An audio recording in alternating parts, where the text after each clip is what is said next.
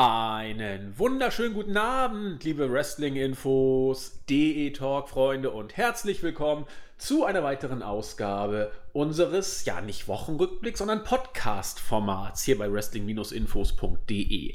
Denn auch wenn dieser Podcast ganz am Ende der Woche kommt und es auch ein Rückblick ist, ist es kein Wochenrückblick im klassischen Sinne, denn wir besprechen heute mal exklusiv New Japan, insbesondere das G1. Und hier, mal, fleißige Hörer unseres Podcast-Formats werden es ja gemerkt haben, fehlen nur noch die letzten beiden Turniertage und eben der Finaltag als solcher. Den haben wir nicht in unseren Wochenrückblick-Format Podcast reingepackt, weil er sonst zeitlich alle Grenzen irgendwie gesprengt hätte. Und ich muss gestehen, ich war auch bei der Aufnahme des letzten Podcasts, ich meine, haben wir gestern aufgenommen, war ich stimmmäßig so im Eimer und auch äh, stimmungsmäßig. Ich war so durch, hatte auf nichts mehr Bock, wollte das Ding fertig bringen. Deswegen wäre es blöd gewesen, weil New Japan wäre dann irgendwie runtergefallen.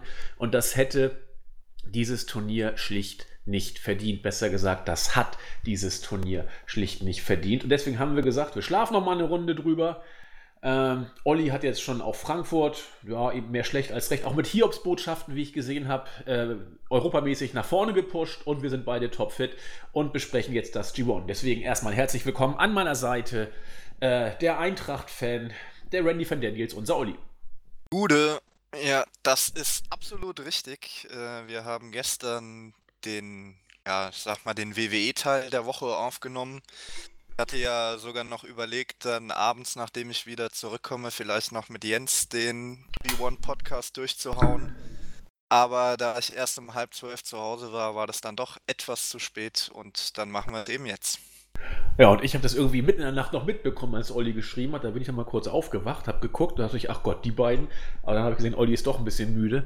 Und das wäre auch ein langer Tag gewesen. Alter, wenn du das auch noch hingekriegt hättest, ja, gute Nacht. Also, nee, und jetzt sind wir wieder gestärkt sind voller Tatendrang. Auch ich fühle mich richtig gut. Ich war schon beim Sport. Ich habe schon heute Ge Eisen gebogen und werde nach dem äh, Podcast nochmal eine Runde laufen gehen. Also das ist so eine richtig gute Grundstimmung. Und äh, mit der greifen wir dann doch mal die letzten beiden, sag ich mal, Spieltage des G1s an und fangen an mit Tag 17. Das letzte, was uns beim A-Block sozusagen erwartete man kann es so sagen, es waren vier Matches, die so ein bisschen Schaulaufen waren und wo nochmal die ein oder anderen sich zeigen konnten und vielleicht noch den ein oder anderen Sieg abgreifen konnten, die bisher so ein bisschen trotz starker Leistung punktemäßig hinten ran hing. Und das äh, kann ich jetzt auch ruhig vorweg sagen, ist ja eh kein Spoiler, ist auch bei einigen passiert. Richtig spannend war eigentlich nur von der Frage, wie geht es weiter, das letzte Match zwischen Kota Ibushi und Katsushika, Oka äh, Katsushika Okada. Darauf sprechen wir dann, darauf kommen wir dann natürlich auch zu sprechen. Fang aber erstmal mit den vier, ich sag mal, goldene Ananas-Matches an. Äh, und hier fing es an mit Lance Archer gegen Evil. Lance Archer gehörte zu den absoluten Überraschungen des Turniers. Er ist mittlerweile auch schon 42 Jahre alt, groß, äh, von Wuchs und breit von Gestalt. Hatte bei New Japan ja nun doch schon einige Jahre auf dem Buckel ähm, und galt jetzt irgendwie nicht so als der absolute Super-Singles-Worker in den letzten Jahren. Ähm, und man war dann beim G1 auch nicht so sicher, ist das jetzt sowas wie so ein zweiter Bettlack Fallet, der die Card auffüllen soll. Was wird er uns wohl geben? Gerade jetzt äh, im fortgeschrittenen Alter und nachdem er ja auch äh, mit äh, Davy Boy Smith Jr. nicht mehr das Tag-Team äh, bildet, das sie ja re relativ lange Zeit gebildet hatten, war man gespannt. Ähm, Olli und ich sind uns da einig, der Mann hat abgeliefert, wir stehen da nicht allein. Ähm, die Fachwelt ist sich da einig, die Board-User bei uns und auch die Startseiten-User sind sich mehr oder weniger einig. Lance Archer hat ein großes Turnier abgeliefert, alleine was fehlte, war die Belohnung durch die Punkte. Und deswegen war ich mir hier relativ sicher, dass man ihm vielleicht nochmal einen Sieg geben würde, zumal Evil ja auch nicht mehr wirklich im Rennen war. Evil äh, so eine zweite ich will nicht sagen Überraschung, denn was der Bengel kann, das weiß man, aber einer, der jetzt auf ganz hohem Niveau auch nochmal abgeliefert hat bei diesem Turnier. Die beiden hatten es also miteinander zu tun bekommen und haben eigentlich ein Match von der Kategorie abgeliefert, was die Leistung beider im G1 unterstreicht. Ähm, auch wenn ich jetzt konkrete Erinnerungen nicht mehr am Start habe, weiß ich, dass ich es äh, einfach nur gut fand. Ähm, unterstreicht, wie gesagt, das, was ich eben schon sagte, was die beiden im Turnier gezeigt haben. Ähm, da war richtig was drin. Zwei Big Guys, die auf Power setzen. Äh, Archer hat die Spots gebracht, die man von ihm während des Turniers auch schon kannte. Ähm, ich will nicht sagen, sie haben das Wrestling neu erfunden, aber es war ein richtig, richtig gutes Match von beiden zum Ende. Irgendwo zwischen dreieinhalb und vier Sternen wird man das sagen können. Vielleicht noch nicht ganz vier Sterne, aber eine runde Sache. Und Archer gewinnt, hat nochmal richtig jetzt ein paar Punkte geholt, die man ihm ja auch schon gerade Olli am liebsten schon früher gegeben hätte. Und ich denke, damit geht Archer richtig gut aus dem Turnier raus. Evil hat auch ein starkes G1 abgeliefert. Runde Sache zum Schluss von beiden. Ja, da gehe ich mit. Ähm, man jetzt dazu sagen muss, dass Archer jetzt letzten Endes der einzige ist, der nur sechs Punkte geholt hat. Alle anderen haben mindestens acht Punkte geholt. Ähm, du hast ja schon angesprochen, rein von seinen Leistungen her hätte ich mir da vielleicht doch den einen oder anderen Sieg mehr gewünscht beziehungsweise ihm hier einen größeren Sieg gegeben. Ähm, wir hatten ja beim letzten Podcast, wo wir auch das G1 besprochen haben, das schon angesprochen. Man hätte ja auch eine Dreierkonstellation mit äh, Evil, Ibushi und Okada am letzten Tag erwirken können und Archer dann eben ähm, ja noch einen bedeutend, bedeutenderen Sieg gegen Evil geben können, indem er eben den Finaleinzug von Evil verhindert, weil äh, Evil dann eben ähm, den Tiebreaker gegen Ibushi gehabt hätte, wenn er gegen Ibushi gewonnen hätte. Und so war es letzten Endes äh, ja, ein gutes Match, in dem äh, es um nichts mehr ging, was dann Archer eben gewonnen hat. Und insgesamt, wie du schon gesagt hast, Archer war für mich die Überraschung, äh, die positive Überraschung des G1s. Und Evil hat man insofern äh, stark dargestellt, dass er ähm, das direkte Duell gegen Sanada, also das teaminterne Duell bei LIJ gewonnen hat, äh, weil es ja vor dem Turnier auch so leichte Spannungen gab bei LIJ und Sanada ja in der Regel etwas höher bewertet wird als Evil. Insofern hat man Evil hier in dem G1 ähm, doch sehr gut dargestellt und auch seine Position gestärkt. Und Dann? beim Match würde ich sagen, wäre ich insgesamt an der 4-Sterne-Grenze. Also 4 Sterne kann man geben. Bei, bei der äh, Darstellung von Evil und Sanada, da sind wir beide ja schon mal drauf eingegangen. Wenn man jetzt dieses G1 sich anguckt, war Evil, äh, ich will der nicht sagen, doch, kann man fast schon sagen, Wrestler ist der Stärkere und auch der, der irgendwie besser in Szene gesetzt wurde. Ich meine, die Punkteausbeute macht es ja nur auch schon fast deutlich. Ähm, da war Evil derjenige, der irgendwie mehr Storyline-mäßig den Push hier gekriegt hat. Hat mich ein bisschen überrascht, muss ich gestehen. Aber. Ja, wobei am Ende ja dann ähm, durch die Siegesserie von Sanada zum Ende hin beide wieder auf dieselbe Punktzahl gekommen sind. Ich habe jetzt gerade, genau, ich habe die Tabelle jetzt gar nicht mehr so richtig drauf. Wir haben beide acht Punkte. Okay. Und ich überlege, ja gut, und Sanada hat den Okada-Sieg natürlich noch auf seiner Seite, das darf man auch nicht vergessen. Ach, hat Evil, haben die echt nur beide vier Matches gewonnen? Ja. Das hatte ich. Im oh, ich hatte... haben äh, Ibushi und Okada 14, alle anderen haben 8, bis auf Archer, der hat 6. Ich dachte, Evil wäre ein bisschen. Ja, gut, hat sich ja Jens ein bisschen über das 50-50-mäßig aufgeregt, dass alle jetzt so in so einem Einheitsbrei stecken. Ja, du hast recht. Ich habe Evil irgendwie stärker in Erinnerung. Ich weiß nicht warum. Ja, er hat irgendwie... halt früher mehr Punkte gemacht. Sanada hat halt seine letzten drei Matches, glaube ich, alle gewonnen und deswegen dann durch den Schlussspurt hat er noch aufgeschlossen zu den anderen. Okay, das hatte ich tatsächlich so gefühlt anders wahrgenommen, aber Zahlen lügen nicht. Beziehungsweise, ja? da liege ich ja falsch. Das letzte Match hat er ja eben nicht gewonnen. Nee, genau, da, da, hast, da hast du gerade eine gute Überleitung gebracht, weil da wollte ich nämlich auch hin. Meine Überleitung wäre ein bisschen anders gewesen. Ich hätte gesagt, ja, besagter Sanada war auch noch äh, dran und zwar am äh, nächsten Match war er beteiligt gegen Bedlak Fale. Bedlak Fale war jetzt keine Überraschung, wie er da, sag ich mal, auftrat und inszeniert wurde. Beim letzten G1 äh, hat er sich insbesondere durch viele DQs ähm, ins Rampenlicht äh, gesetzt. Dieses Mal waren es äh, nicht so viele DQs. Es war ein Countout äh, dabei, wo Zack Saber Jr. per Countout mal gewonnen hatte. Ich glaube, es war auch ein DQ dabei. Ich weiß jetzt gerade gar nicht, gegen ja. wen war das denn nochmal? Gegen, gegen Will Osprey, meine ich, war das doch, oder? Genau. Ja, gegen Will Osprey, wo dann irgendwie Red Shoes da irgendwie möchte gern cool den Finger gezeigt hat. Na gut, äh, wer drauf steht. Ähm, ja, der trat an gegen Sanada und ich war überrascht, wie gut ich dieses Match fand, weil äh, Fale-Matches bei diesem G1 waren, fand ich durch die Bank weg eher schwach bis scheiße. Und auch Osprey hat aus Fale kein gutes Match rausgeholt. Auch ähm, Okada hat aus Fale diesmal kein gutes Match rausgeholt. Deswegen war ich so ein bisschen überrascht, äh, dass hier Sanada mit Fale eine wie ich es zumindest wahrgenommen habe, richtig gute Chemie hatte. Die Metz-Geschichte hat mir irgendwie auch sehr gefallen. Sanada wirkte hier wie der Star, der sämtliche Eingriffe von außen, auch wie ich finde, spektakulär und sehenswert abgewehrt hat.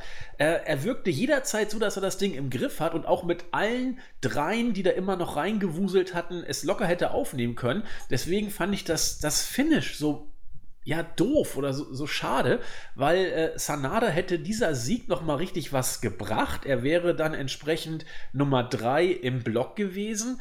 Äh, was auch gepasst hätte, weil er Okada besiegt hatte und weil er Fale irgendwie die ganze Zeit über im Griff hatte, so wie das Match erzählt wurde. Deswegen fand ich das Ende ein bisschen kontraproduktiv. Aber ich würde sagen, dass Sanada hier mit Fale fast das beste Match des Turniers rausgeholt hat, also das beste Fale-Match. Äh, hat mir gefallen. Kann man dreieinhalb Sterne kann man da fast schon geben. Bei der Bewertung würde ich mitgehen. Wir haben ja auch schon öfter gesagt, dass Sanada so ein bisschen das Chamäleon ist, der sich auf alle seine Gegner eigentlich immer sehr gut einstellen kann. Äh, insgesamt würde ich aber sagen, dass Fales bestes Match eigentlich fast schon das erste war gegen äh, Lance Archer. Oder am zweiten, zweiten A-Tag war das, glaube ich. Genau, am ersten war es gegen keine Ahnung wen. Aber es gegen war der zweite Evil hat er da gewonnen am ersten Tag. Fale. Stimmt, das war, das war stark, das Match gegen Lance Archer. Gebe ich dir recht. Oh, da hatte ich eigentlich im Vorfeld sogar befürchtet, befürchtet, das wird äh, das schwächste Match von allen werden und dann war es zumindest von Fale her das Beste. Ähm, beim Ergebnis hier, glaube ich halt, hat man eindeutig darauf abgezielt, dass eben ähm, Evil und Sanada gleich gut dastehen und dass auch Fale auf acht Punkte kommt, weil ja Fale in der Regel auch immer relativ stark gebuckt wird äh, durch seine Statur, die ja in Japan nicht ähm, ja, oder in, in Japan nochmal deutlich äh, beeindruckender ist, weil ja die Japaner in der Regel etwas kleiner sind. Deswegen kommen da auch Big Men immer sehr gut over. Äh, ich fand insofern das Finish dann aber ganz gut, weil man damit ja jetzt äh, so eine kleine Storyline fortgeführt hat, weil ja Fale jetzt dreimal hintereinander Chase Owens so schön sagen würde, mit einem Wrestling-Move gewonnen hat. Er hat ja ähm, weiß gar nicht mehr, gegen wen er seinen ersten Sieg so geholt hat. Hat er ja mit dem Schoolboy jemanden gepinnt. Beim zweiten Mal äh, Tanahashi mit dem Backslide und jetzt äh, Sanada mit dem Small Package. Das sind schon große Moves, ja. Ja, aber man hat halt zumindest da so eine kleine Storyline draus gemacht. Und insofern finde ich das halt schon mal besser, als wenn man halt irgendeinen 0815-Finish dann bringt.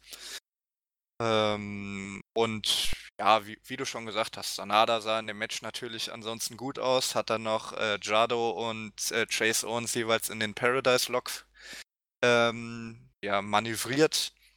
Und Fale und Jado wollten ja dann auch schon gehen ähm, und Chase Owens lag noch im Ring, da mussten sie ihn ja doch nochmal zurückholen.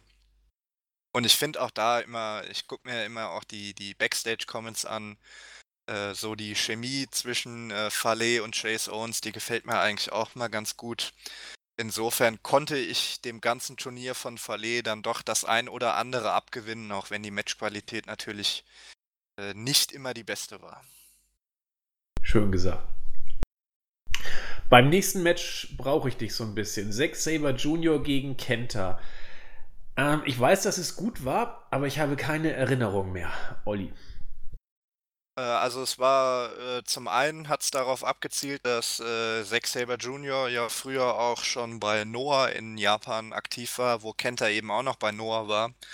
Das hat man so ein bisschen aufgegriffen. Also Zack Saber Jr. hat dann auch so gesagt, ja, der alte Kenta hätte mich getötet, aber der aktuelle Kenta, der jetzt alt und verletzt ist, kann mir nicht mehr das Wasser reichen und darauf hat man dann so ein bisschen die, die Match-Story aufgebaut.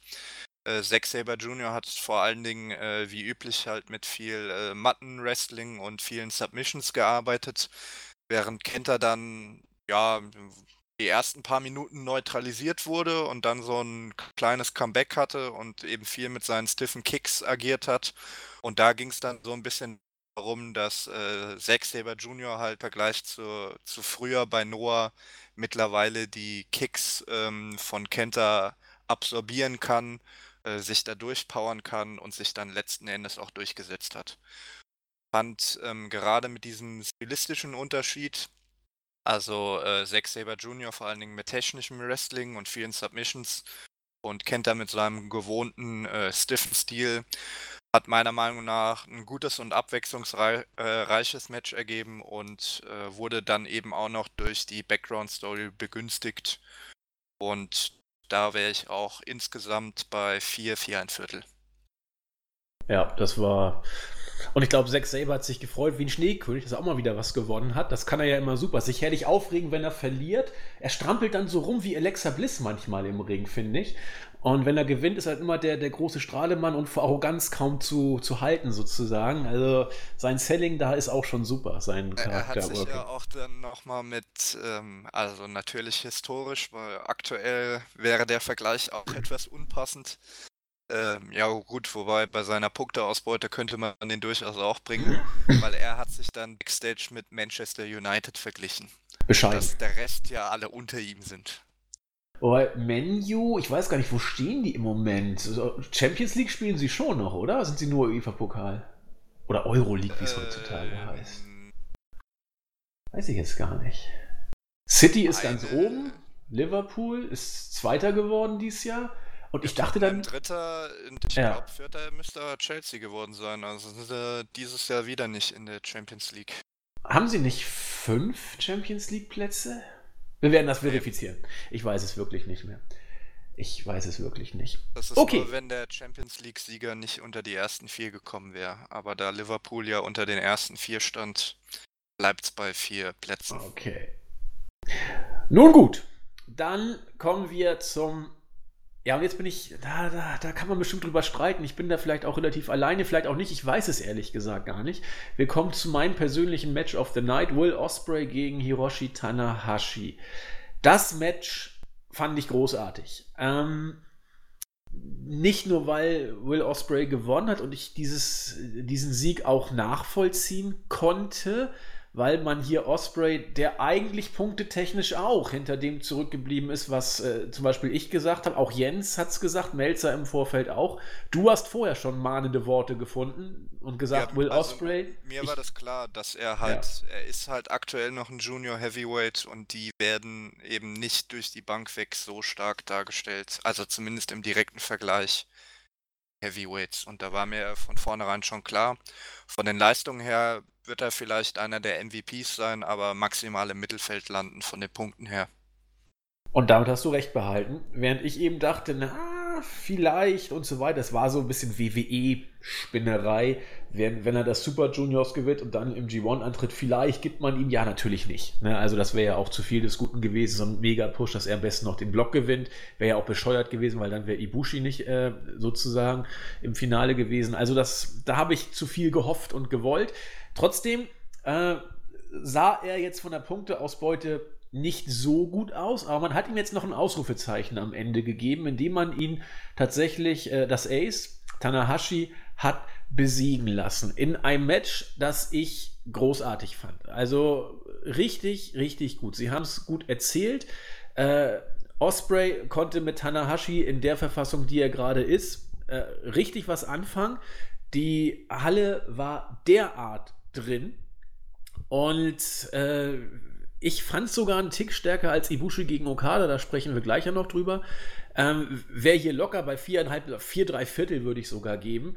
War für mich äh, Bombenmatch. Also ich war ja bisher im Verlauf des G1s auch relativ kritisch gegenüber Tanahashi. Ich habe ja seine Matches eigentlich durch die Bank weg eher ja, Viertel bis halben Stern schlechter gesehen als die meisten, beispielsweise auch als Melzer. Äh, hier muss ich aber auch sagen, äh, es war meiner Meinung nach vielleicht sogar das beste Tanahashi-Match bei dem G1. Also da hat Osprey wirklich viel rausgeholt. Kann natürlich auch sein, weil es jetzt quasi äh, das letzte große Singles-Match dann war, dass Tanahashi nochmal ja, eine kleine Extra-Motivation hatte und nochmal alles rausgehauen hat. Aber ähm, insgesamt wäre ich da auch bei viereinhalb. Und ich fand eben auch die äh, Match-Story ganz gut, dass äh, Osprey mit, ähm, ja, ich weiß gar nicht, ob es auf seinem Shirt oder Jacke etc. war, aber er ist ja mit dem Motto äh, Attack for the Next Generation rausgekommen, was früher auch Tanahashi hatte, als Tanahashi quasi gerade erst so im Kommen war. Und indem man ihm jetzt eben nochmal einen Sieg gegen, gegen immer noch den Topstar, also von, von der Leistung her und auch von den Titeln her ist es ja mittlerweile Okada, aber in der Gunst der Fans steht Tanahashi schon immer noch ein Stück höher, weil Tanahashi eben auch äh, maßgeblich dafür verantwortlich ist, dass äh, New Japan überhaupt äh, in so eine Position nochmal gekommen ist, wo sie jetzt eben die letzten Jahre stehen. Da werden wir im Laufe des Podcasts auch nochmal drauf zu sprechen kommen. Aber deswegen hat Tanahashi eben nochmal einen besonderen Stand bei den Fans und da hat man hier Osprey eben äh, einen sehr wichtigen und auch sehr aussagekräftigen Sieg gegeben, mit dem er auch in Zukunft dann jederzeit nochmal bei den Heavyweights einsteigen kann. Ja, und das ist, glaube ich, das, was bei Osprey hier hängen bleibt, nämlich äh, starke Matches und ein Sieg gegen Tanahashi. Gut, Tanahashi hat jetzt auch nur acht Punkte, aber er ist eben immer noch Tanahashi und das äh, kann man schon mal sich auf die Habenseite ähm, schreiben. Ja, wie gesagt, sehr, sehr starkes Match. Dann kam es zu dem Match, zu dem einzigen Match, sag ich mal, wo es um was ging. Es ging nämlich um den Gruppensieg und damit um die Frage, wer kommt denn jetzt ins große Finale? Kota Ibushi, erstes Match damals noch verloren gegen Kenta. Seitdem, ja, das zweite hat er, glaube ich, auch noch verloren. Und seitdem hat er alles gewonnen. Ja, Muss, das zweite hat er, glaube ich, gegen Evil verloren. Genau. Und seitdem alles gewonnen. Musste jetzt gegen äh, Katsushika Okada ran, der einen bärenstarken Stark Start hatte, wie das so häufig ist. Dann verloren hat gegen Sanada und jetzt gegen Ibushi sozusagen. Beide waren vor dem Finale mit zwölf Punkten, also sechs Siegen äh, dabei, sodass das neunte Match es entscheiden nee, Okada musste. Äh, Okada hatte einen vor. vor. Du hast recht. Es war dann Ihm punktgleich. Unentschieden gereicht. Und dann wäre es ein Tiebreaker, du hast recht. Und äh, ein Unentschieden hätte gereicht. Und so hat Okada auch das Match, sag ich mal, begonnen. Er hat dann so ein bisschen zurückhaltend reagiert und damit auch deutlich gemacht, ich habe hier gar keine äh, Eile. Ich muss eigentlich nur 30 Minuten durchhalten. Ähm, das ist die Art und Weise, wie man bei New Japan Matches aufbaut. Es wurde dann natürlich immer intensiver, gegen Ende immer spektakulärer und die Finish-Phase war natürlich wieder dramatisch. Die Halle war auch hier oder noch mehr als bei Osprey gegen Tanahashi vielleicht äh, drin in dem Match. Es war großartig, aber ich finde, man hat gemerkt, rückwirkend rede ich mir das ein, dass die beiden sich noch ein bisschen was übrig gelassen haben für das, was dann Anfang Januar im Tokyo Dome aller Wahrscheinlichkeit nach über die Bühne gehen wird. Ähm, deswegen habe ich hier auch keine fünf Sterne gegeben, weil äh, dafür haben sie am Ende dann tatsächlich, oder am Ende nicht, dazu haben sie äh, vor dem Ende, möchte ich mal sagen, äh, noch ein bisschen Luft nach oben gelassen, was auch notwendig ist. Denn du kannst nicht äh, in den Tokyo Dome gehen und dann gegen dieses Match, sag ich mal, äh, abstinken, beziehungsweise hinter diesem Match zurückbleiben. Also ich glaube, die werden dann noch sich ein bisschen steigern können, ändert aber nichts daran, dass das hier eine ganz, ganz große Nummer war, Olli. Kann man so sagen, also habe ich ähnlich gesehen. Grundsätzlich kann man sagen, dass es so, ja, so ein bisschen das klassische ähm, New Japan Big Time Match war äh, wo es dann eben, äh, ja, oder mittlerweile, sagen wir mal, sind die Matches bei New Japan häufig so aufgebaut, zumindest die Main Events, dass es halt doch etwas äh, bedächtlich losgeht und sich dann immer mehr steigert und dann eben ähm, irgendwann die, die große Finisher-Phase kommt. Was ich hier von der Spannung her dann vielleicht noch ein bisschen besser gefunden hätte, wäre, wenn man das Match noch ein bisschen länger gezogen hätte dass es quasi ähm, den Eindruck erweckt, es könnte auch auf ein Time Limit Draw hinauslaufen und Okada damit ähm, den Blocksieg holen. Weil so hat man jetzt, glaube ich, letztlich äh, an der 25-Minuten-Marke den Sieg von Ibushi geholt. Und dann hat halt so ein bisschen die, die Spannung gefehlt, dass es eben auch auf ein Draw hinauslaufen könnte. Und ansonsten, wie gesagt, großartiges Match, aber ich glaube auch ein bisschen was ist noch drin. Und das wird dann sicher auch bei Wrestle Kingdom abgerufen werden, wird dann wahrscheinlich auch über eine halbe Stunde lang äh, werden, das Match bei Wrestle Kingdom. Aber ich wäre hier trotzdem insgesamt bei 4 3 Viertel und würde es damit auch einen kleinen Ticken besser sehen als Tanahashi gegen Osprey. Ja, ich habe ich hab beide 4 3 Viertel äh, bewertet und deswegen ähm, sind das Nuancen und da fand ich das andere Match einfach irgendwie einen Tick runder, aber das sind Geschmacksdetails, will ich mal sagen. Ähm, ja, damit war klar, Ibushi wird dann am Montag im G1-Finale stehen und man durfte gespannt sein, auf wen er denn treffen würde. Damit sind wir jetzt beim B-Block, bei Tag 18, beim letzten Spieltag eben dieses Blocks. Und es ging los mit einem Match, bei dem es um gar nichts ging. Jeff Cobb gegen Toro Yano. Jeff Cobb bisher irgendwie, ja, mittendrin, aber nicht richtig dabei, habe ich das Gefühl. Er hat gute Matches gezeigt, manchmal richtig gute. Äh, aber irgendwie hat man gemerkt, warum Ring of Honor sich überlegt hat, ihm vielleicht nicht den äh, äh, World Title zu geben, weil er hier im G1 tatsächlich jetzt, ich will nicht sagen, er ist untergegangen, aber er war nicht die prägende Gestalt. Hat jetzt am letzten Tag gegen Toro Yano ein Match gehabt. Bei Toro Yano, ähm, nee, er hätte, doch, der, der, hätte ja noch weiterkommen können, theoretisch. Wenn ich jetzt mal rechne, Toro Yano hatte acht Punkte, wenn er gewonnen hätte. Jano hatte gegen Moxley gewonnen. Nee, ging er nicht, weil White und Naito direkt gegeneinander. Ach, du hast recht. Du hast recht. Also Insofern. außer die werden beide irgendwie, also es wurde ja auch teilweise mal von den Kommentatoren angesprochen, wenn es irgendwie ein No-Contest aus irgendeinem Grund geben würde, würden beide null Punkte erhalten. Also dann okay, wäre es möglich noch gewesen. möglich gewesen, aber realistisch war es jetzt nicht. Nee. Insofern hat an, an Jano eigentlich keiner wirklich gedacht. Und äh, ja, das Match war jetzt nicht der Knaller, sag ich mal. Also ich habe keine großen Erinnerungen. Jeff Cobb hat gewonnen. Äh, irgendwo zwischen zwei, zweieinhalb, so in dem Dreh. Also viel habe ich da nicht. Zwei, zweieinhalb. Keine großen Erinnerungen, Olli. Ja, ich fand's äh, rein wrestlerisch was definitiv eins der besseren Jano-Matches, weil äh, Jano dann eben auch ein bisschen ähm, sich wrestlerisch betätigt hat. Hatten wir auch schon mal angesprochen. Ähm, Jano ist ja eigentlich auch ein ausgebildeter Ringer. Er hat ja im College auch, ähm, war da in der Ringermannschaft auch relativ erfolgreich. Und bei manchen Matches lässt man das halt immer noch mal so ein bisschen durchscheinen. Dieses Jahr vor allen Dingen bei dem Match gegen äh, Ishii, was auch sein bestes Match war. Und hier würde ich eigentlich sagen, war es so sein zweitbestes Match.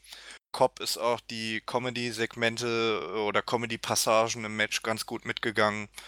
Und so würde ich da insgesamt vielleicht sogar knapp an die drei Sterne rangehen, also zwei, drei Viertel. Okay. Das war auch nicht das Match, auf das es wirklich in erster Linie ankam. Ähm, ich über, ja, das nächste war es eigentlich auch nicht. Taichi gegen äh, Tomohiro Ishii. Trotzdem war das Match eine Bank. Also ich war überrascht, wie klasse ich dieses Match fand. Muss gestehen, dass ich äh, das Match im Vorfeld irgendwie gut finden wollte, weil ich Ishii schon wieder so herzensmäßig den MVP-Titel so gegönnt hätte. Und das Match gegen Taichi war für mich so ein bisschen der Gradmesser. So nach dem Motto, wenn du gegen Taichi kein gutes Match rausholst, dann ist das eben so. Das haben schon andere nicht geschafft. Wenn du aber ein gutes Match aus ihm rausholst, nicht, dass er jetzt eine totale Pfeife wäre, aber er ist eben auch nicht als der Superstar da bekannt im Ring, äh, dann hast du gezeigt, dass du der MVP bist. Und wenn man das Match sich jetzt als solches anguckt und äh, nachdem es jetzt über die Bühne gegangen ist, war ich echt überrascht, dass man hier nicht sagen kann, Ishii hätte Taichi jetzt alleine zu einem großartigen Match gezogen. Nee, die haben beide zusammen richtig gut harmoniert und äh, ein, ein Match rausgeholt, das für mich locker im Bereich von vier Sterne sogar drüber war. Äh, Respekt hier nicht nur an Ishii, der quasi damit mit jedem seiner Gegner in seinen neuen Matches ein äh, 4-Sterne-Plus-Match rausgeholt hat. Bei Jano kann man drüber streiten, ob es kurz drunter war oder nicht. Ich glaube, es war knapp drunter. Ja, aber ich glaube, wir haben dreieinhalb gegeben. Aber immerhin. Ja, dreieinhalb, drei, drei Viertel in dem Dreh war ich. Also vier habe ich da auch nicht gesehen.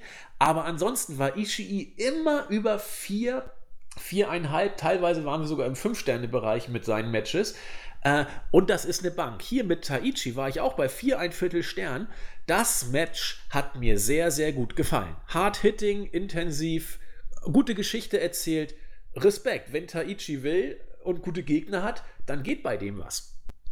Ja, geht auf jeden Fall was. Er ist ja, hat ja auch eine gute Ausbildung. Ähm, war ja bei All Japan äh, unter Toshiaki Kawada und gerade in den Matches mit Ishii merkt man das auch immer. Also er hat ja auch dieses Jahr schon zwei Matches gegen Ishii gehabt. Da ähm, wird immer sehr aufs Wrestling ähm, Wert gelegt. Das hat ja jetzt auch bei dem Match haben wir weder Mio Abe noch Yoshinobu Kanemaru eingegriffen, sondern das war einfach 10, 11, 12 Minuten ähm, 100% volle Kanne auf die Fresse. Und gerade in, in Matches mit Ishii funktioniert das eben immer sehr gut und äh, Taichi äh, harmoniert in der Hinsicht auch sehr gut mit äh, Ishii. Für mich gibt es auch überhaupt keinen Zweifel daran, dass äh, Ishii sich dieses Jahr wieder den äh, MVP-Status beim G1 verdient hat. Für mich auch nicht. Mittlerweile nicht mehr. Und vom Ergebnis her kann man halt sagen, man hat jetzt Taichi hier mit nochmal einen guten Sieg gegeben und auch quasi nochmal die Fehde ein bisschen gestreckt, weil ja dann Taichi sicher in Zukunft nochmal ein Never Openweight äh, Titelmatch bekommen wird. Ja, also das kann man glaube ich sagen. Wenn du beim G1 einen Champion besiegst, dann hast du irgendwie ein Titelmatch relativ safe irgendwann. Und deswegen, aber da reden wir gleich drüber, wenn, wenn sich, sag ich mal, der Staub gelegt hat. Da gibt es ja noch einiges zu, sagen. Okay, damit hat also Ishii auch das letzte Match verloren und äh, Taichi hat nochmal eins dazu bekommen. Als ich die nächste Paarung, das fand ich immer so super. Ich glaube, die Fans wussten auch nicht, welche Match-Reihenfolge es gab, weil dann hat man ja immer nach dem nächsten Match, eine, nach dem Match eine kurze Pause gehabt und dann quasi so zack die nächste Paarung an die Tafel geworfen, an die Leinwand und dann gab es immer schon so einen Raunen im Publikum, so eine Reaktion.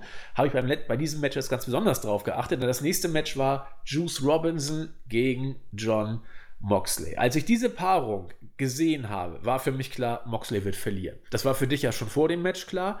Ähm, für mich eher auch. Aber als ich das gesehen habe, was jetzt als nächstes dran ist, war mir klar, Moxley ist raus. Da muss ich aber mal kurz einhaken, weil ich glaube, die Reihenfolge der Matches war letztendlich doch genauso wie vorher angekündigt. Also da hat man nicht nochmal irgendwas umgestellt. Kündigt man das denn immer verbindlich vorher an oder sind das lose? Ja, mehr, mehr oder weniger verbindlich. Also Kommentatoren hatten zwar in den Vortagen auch nochmal gemeint, äh, je nachdem, wer halt dann noch im Turnier drin ist oder wer noch Chancen hat, ins Finale einzuziehen, Je nachdem werden dann halt nochmal die, die Matches umgestellt, also dass halt die Leute, die keine Chance mehr haben, in die, in die früheren Turniermatches kommen. Aber letztendlich war die Card jetzt genauso wie vorher angekündigt war. Okay, das äh, mag sein. So, so tief steckt dich da nicht drin. Äh, ich weiß nur, dass Kevin Kelly sowas ähnliches, wie du gerade sagtest, angedeutet hat. Er weiß der Geier, was da noch passieren könnte mit den, mit den äh, Ansetzungen. Aber wenn das dann auch schon von Anfang an so festgesetzt war, dann äh, soll es so sein. Das weiß ich tatsächlich jetzt nicht. Aber unabhängig davon war mir dann klar, ob es jetzt angesetzt war ursprünglich oder sich kurzfristig erst so entschieden hat, dass Moxley raus war. Und äh, so kam es dann ja auch. Juice Robinson hat gewonnen. Hintergrund, wie äh, Olli schon andeutete. Äh, ich bin mir sehr, sehr sicher, dass wir spätestens beim G1 äh, vielleicht sogar früher, aber spätestens da äh, Robinson. Bei Wrestle Kingdom meinst du? Äh, äh bei Wrestle Kingdom, genau. Äh, Moxley gegen Robinson um den US-Titel wiedersehen werden. Ja, das Match. Also es war wrestlerisch gut. Mir hat es trotzdem nicht gefallen. Ich habe mich da auch bei uns im Board mit ein, zwei Usern äh, drüber unterhalten für mich sieht Moxley in diesem Match einfach blöd aus. Denn ähm, der, der, Sieg war für ihn unglaublich wichtig. Er hatte, also aus zwei Gründen. Er hatte vorher schon jetzt ein paar Mal verloren. Genau genommen hatte er vorher jetzt zweimal verloren und wurde dann mehr oder weniger durchgereicht. Insgesamt hat Moxley fünfmal gewonnen. Er hatte vorher sogar schon dreimal verloren. Ja, dreimal hat er ja. Er hat fünfmal gewonnen und die drei Matches danach alle verloren. Jetzt kam das neunte Match und das wäre entweder der sechste Sieg gewesen, zwölf Punkte, oder die vierte Niederlage. Four in a row sozusagen. Eine Losing Streak. Also erstmal die musste man vermeiden. Und das Zweite, er brauchte den Sieg, um überhaupt noch eine kleine Chance zu haben, den B-Block zu gewinnen. Denn die war für Moxley definitiv noch da. Ja, und er hatte ja auch noch eine persönliche Fehde mit Robinson. Genau, also es ging für ihn. Dritter Ansporn. Es ging für ihn hier aus drei Gründen um einiges.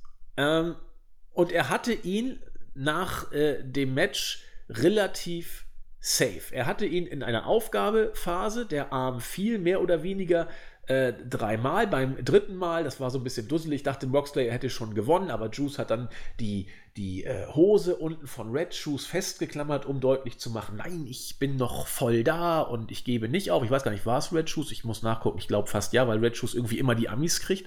Ja, ja, es war Red Shoes. Ähm, und was macht Moxley dann? Äh, er setzt noch ein, zwei Aktionen nach geht dann aus dem Ring, um irgendwelche Sachen in den Ring zu schmeißen. Völlig bescheuert. Er hätte nur noch ein paar Mal nachsetzen müssen, ihm äh, den Finisher ein, zwei Mal verpassen müssen, so Storyline-mäßig, und dann hätte er ihn gehabt. Robinson konnte sich gar nicht auf den Beinen halten. Er geht raus, schmeißt irgendwelche Sachen rein. Robinson hat sich wieder erholt, hat den Spieß umgedreht und gewonnen. Für mich sah Moxley aus wie letzte Dödel. Und äh, Einige haben gesagt, ja, Moxley, wie so oft ist sein äh, Temperament mit ihm durchgegangen und bla. Fand ich alles irgendwie unglaubwürdig. Moxley sieht für mich jetzt irgendwie ein bisschen komisch aus, weil er einen bärenstarken Start hingelegt hat, fünf Siege und dann eingebrochen ist. Ich hätte ihn anders gebuckt, ehrlich gesagt, äh, was seine Darstellung hier betrifft oder seine wrestlerische Weiterentwicklung und äh, dass er sich als jemand gezeigt hat, der die Herausforderung in Japan gesucht, angenommen und meines Erachtens eindeutig auch bestanden hat, das steht außer Frage. Aber in diesem Match hat er mir bookingmäßig irgendwie nicht so gut gefallen. Äh, mal gucken, was Olli dazu sagt. Ja, ich sehe es auch so, dass es jetzt insgesamt ein bisschen äh, unglücklich gelaufen ist, äh, sowohl bei Moxley als auch bei Kenter, die ja beide einen Superstart hatten und dann quasi nichts mehr gewonnen haben und komplett eingebrochen sind. Äh, ich kann zwar verstehen, oder ich gehe auch mal davon aus, dass der Spot äh, oder die Matchgeschichte darauf abgezielt hat, dass man quasi sagt, das Temperament ist mit äh, Mox durchgegangen und deswegen hat er dann quasi das Match verloren. Aber ich bin da auch eher bei dir, äh, dass es halt eben nicht gut aussieht ähm, oder eben auch dann quasi nicht für die, ähm, für die Ring-IQ von Mox spricht, dass er sich dann eben dadurch aus dem Konzept bringen lässt. Und ich sehe es dann eher auch so, dass er insgesamt äh, durch das Booking in dem Match äh, eher geschwächt äh, statt gestärkt wurde. Also Match war okay, ne? Also da.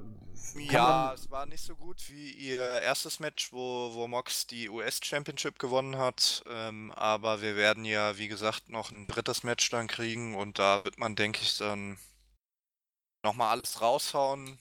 Was halt ganz äh, schade ist, ist, dass die beiden nicht in den USA ihr Titelmatch bestreiten äh, werden, da ja Moxley in den USA nur für AEW antreten darf weil ansonsten hält man das gut bei den US-Shows an der Ostküste, die glaube ich im September sind, wo auch äh, Tiger Hattori dann sein Karriereende oder sein, sein letztes Match als äh, Referee leiten wird. Äh, da hätte man das normalerweise ganz gut unterbringen können. Man ist da ja auch unter anderem im Hammerstein Ballroom, der ja auch eine große Hardcore-Geschichte hat. Da hätte man mit Mox sicher äh, was Schönes anfangen können. Aber eventuell, wie du schon gesagt hast, geht es jetzt vielleicht dann doch bei Wrestle Kingdom äh, ins dritte Match. Ja, das ist wieder so eine Geschichte. Dieses Match, Robinson und Moxley, schreit ja fast schon nach amerikanischem Boden.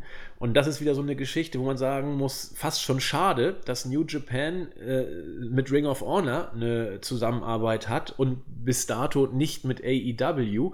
Und da sind die ja auch konsequent. Also die Japaner die, die, die ziehen das, das durch. Sehr loyal, die, ja. Ja, die stehen zu ihrem Vertragspartner. Ring of Honor hat arge Probleme ähm, nach außen hin. Wankt bei New Japan da wirklich niemand, was äh, das Festhalten an Ring of Honor angeht. Das ist bemerkenswert, denn mit AEW hätte man eine äh, Kooperation, die äh, auf ganz anderem Flair wäre. Und da würden beide Promotions unglaublich von profitieren. Aber das spricht auch für, für New Japan, dass sie hier keine Sekunde wanken und äh, mit Ring of Honor gemeinsame Sachen machen. Und ja, es ist wie es ist. Ne? Gut. Für mich das Match of the Night wieder, nicht der Main Event, sondern der Co-Main Event. Shingo Takagi gegen Hiroki Goto. Goto vor diesem Match noch mit Chancen aufs Weiterkommen.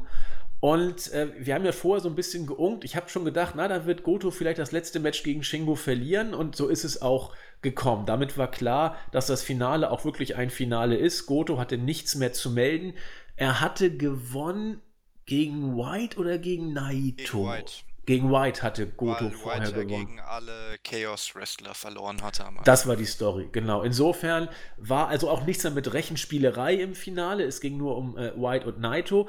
Äh, das hat Shingo Takagi, sag ich mal, sichergestellt. Und der weiter oder wieder äh, damit unter Beweis gestellt hat, warum er bei der MVP-Wahl des Turniers für mich zumindest bei den Top 3 tatsächlich ist. Für mich ist es Ishii, Shingo und Osprey in der Reihenfolge, wobei man auf dem dritten Platz auch noch Leute wie äh, Kota oder äh, noch andere. Sanada. Sanada, da kannst du einige nennen. Da sind auch, auch äh, na, sag an, ähm, Okada kannst du dazu mit auch noch bringen. Also da sind einige, die sich um Platz 3 streiten. Aber irgendwie ist Ishii für mich tatsächlich unangefochten. Äh, Nummer 1 und Shingo tatsächlich auch Nummer 2.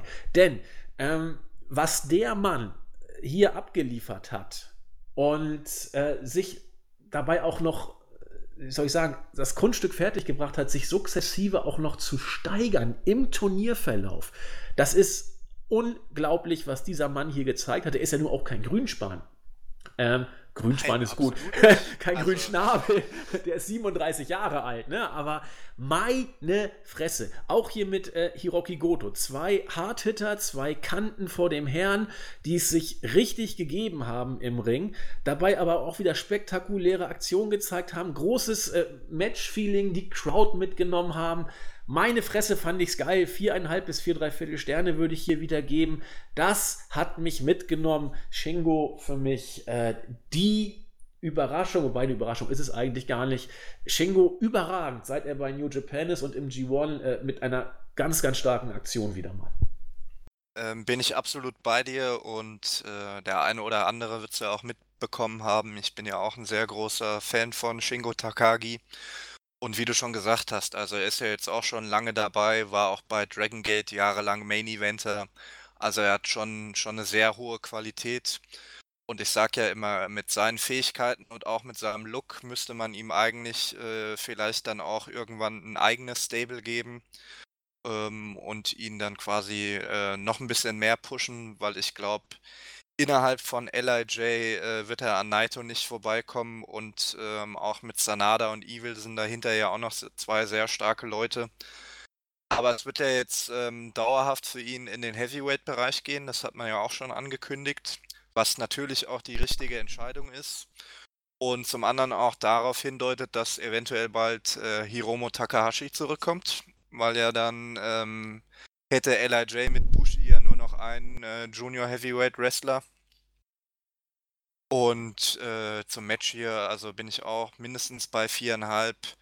Ähm, die beiden haben sich sehr gut ergänzt. Äh, ich glaube, äh, ich hatte es auch schon mal gesagt, wenn du entweder oder irgendeine Paarung aus äh, Ishii, Bingo, äh, Goto und Cobb in den Ring stellst, dann hast du eigentlich immer ein, ein super Match weil alle vier doch einen relativ stiffen Stil ähm, worken, relativ ähnlichen Stil und sich alle dann gut ergänzen und auch mit hohem Tempo ähm, in 10 oder 15 Minuten ein klasse Match raushauen können, was eben auch hier der Fall war.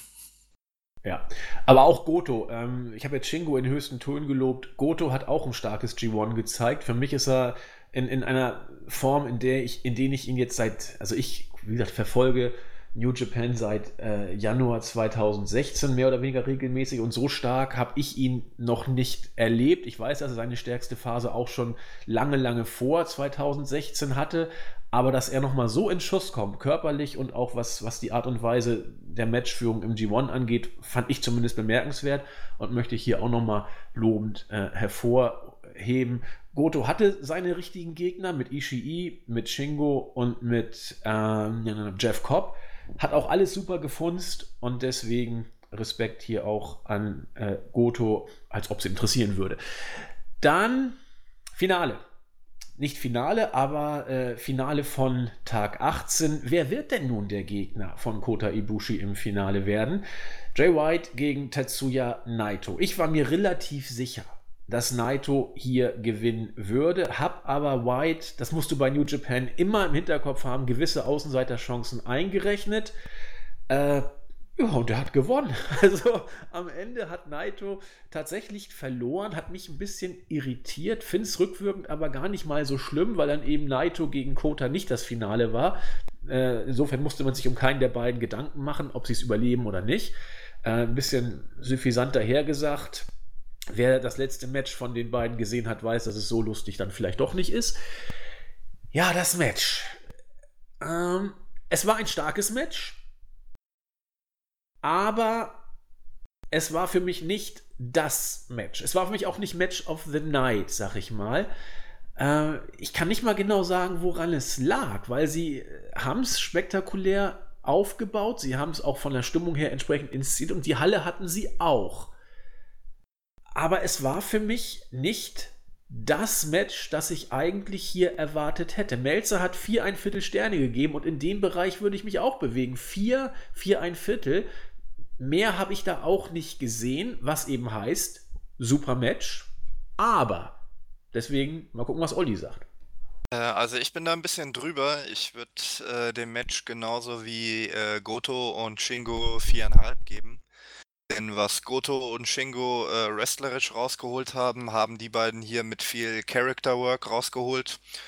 Ich finde, äh, insgesamt äh, sind das wahrscheinlich die beiden besten Persönlichkeiten oder Charaktere äh, bei New Japan. Gut, vielleicht mal noch von Minoru Suzuki äh, abgesehen. Okada kann man da sicher auch immer nennen, aber ich finde, die beiden sind einfach die interessantesten und vielfältigsten. Und beide provozieren ja auch ihre Gegner immer mal ganz gerne und ähm, hat sich hier so ein sag mal, psychologisches Duell auf höchstem Niveau entwickelt und hat meiner Meinung nach auch das Match dann sehr gut getragen. Äh, wrestlerisch war es natürlich äh, nicht ganz so gut wie einige andere Matches bei diesem G1. Aber allein durch die Spannung und durch ähm, die beiden, durch das Char Character Work von den beiden würde ich schon sagen, dass man hier auch durchaus viereinhalb Sterne geben kann. Und wie du schon gesagt hast, äh, ich hatte ja ursprünglich auf äh, Naito und Ibushi äh, getippt als äh, Finalpaarung, aber ich fand es jetzt auch nicht schlecht, dass man äh, White den Sieg gegeben hat, ähm, weil er den zum einen meiner Meinung nach auch gebraucht hat. Und zum anderen hatte man dann eben im Finale den großen Vorteil, dass man mit äh, Ibushi ein wirklich klares Face gegen ja, den vielleicht größten Heel aktuell bei New Japan in Jay White stellen kann. Ja, gebe ich, gebe ich dir, ich dir recht, kann man, kann man so sehen. Gut, damit war aber klar, ähm, wir haben White gegen Ibushi. Und da musste man mit allem rechnen. Also, äh, so wie White gepusht wird im Moment, war es absolut möglich, dass man ihn in den Dom schickt. Und Ibushi, haben wir auch gesagt, das deutete ich, glaube ich, im letzten Podcast an. Äh, er ist jetzt New Japan Exclusive und ich glaube sogar Lebenszeitvertrag, so nach dem Motto unterschrieben. Äh, so ein kleines Dankeschön in die Richtung, zumal er im Vorjahr gegen Tanahashi gescheitert ist und so weiter und so fort. Da war alles drin. Das alles sollte sich am 19. Tag, dem großen Finaltag des Montags, entscheiden. Und wie das immer so ist, packt man um dieses Finale noch eine ganze Menge anderer Matches und startet da auch immer einige Twists and Turns oder auch einige Angles. Wir haben uns jetzt überlegt, wie äh, gestalten wir es hier im Podcast und haben uns entschieden, besprechen werden wir zwei Matches ausführlich, nämlich natürlich das Finale und das Tag Team Match zwischen äh, Zack Saber Jr. und Minoru Suzuki, den Olli schon angesprochen hat, gegen die beiden Topstars Hiroshi Tanahashi und Katsushika Okada. Bevor wir das Match ansprechen, muss man allerdings noch äh, eine Sache erwähnen, die, sag ich mal, der Knalleffekt des ja, vielleicht einer der Knalleffekte überhaupt des Wrestling-Jahres, vielleicht ja doch des Jahres auf jeden Fall, vielleicht sogar noch ein etwas längerer Zeitraum, der immer im Auge des Betrachters liegt. Es geht hier einerseits um den Heel-Turn von Kenta, andererseits vielleicht eher um die Inszenierung, denn eine Person trat im Ring auf, die nie ein Heel draus gemacht hat, dass sie wieder gerne in den Ring kommen würde. Alleine, ob das gesundheitlich A möglich und B, wenn es möglich ist, eine gute Idee ist, immer in Frage stand. Es geht um Shibata. Shibata hat das, äh, hat die Entrance von Kenta oder die Einführung von Kenta äh, bei New Japan betrieben. Er war so eine Art, ich will nicht sagen Maskottchen, aber Trainer, Mentor und hat ihn auch ja, eingeführt. Im Match beim 19. Tag zwischen dem Bullet Club, ich will mal kurz gucken, äh, Tama die Tongas. Genau, Tonga, äh, Tangaloa und Tamatonga, genau. Die Tongas. Aber es ist ja Tonga und Tanga. Passt ja nicht so richtig. Ja, aber die sind ja, kommen ja beide aus, oder zur Familie von beiden kommt ja aus Tonga. Äh, recht hast du. Gegen äh, Ishii, Yoshihashi und eben Kenta, da kam es zum Turn von Kenta, in dem äh, er, äh, ich, ja genau, er hat Ishii angegriffen und äh, auch entsprechend platt gemacht und dann kam Shibata äh, spittelig wie eh und je, aber auch gut in Schuss und hat Kenta mal nach Strich und Faden auseinandergenommen. Der Pop war unglaublich. Also er kam auch ohne seinen Theme rein, muss man sich ja auch mal vorstellen. Deswegen war, waren die Fans zunächst so ein bisschen, huch, wer kommt denn da? Sind dann aber geradezu durchgedreht, Shibata-Chance aller Orten. Der Mann hat auch gleich, wie man ihn kennt, Stiff, den guten Kenta, schön in der Ringecke platt gemacht, hat aber auch einige Bumps genommen.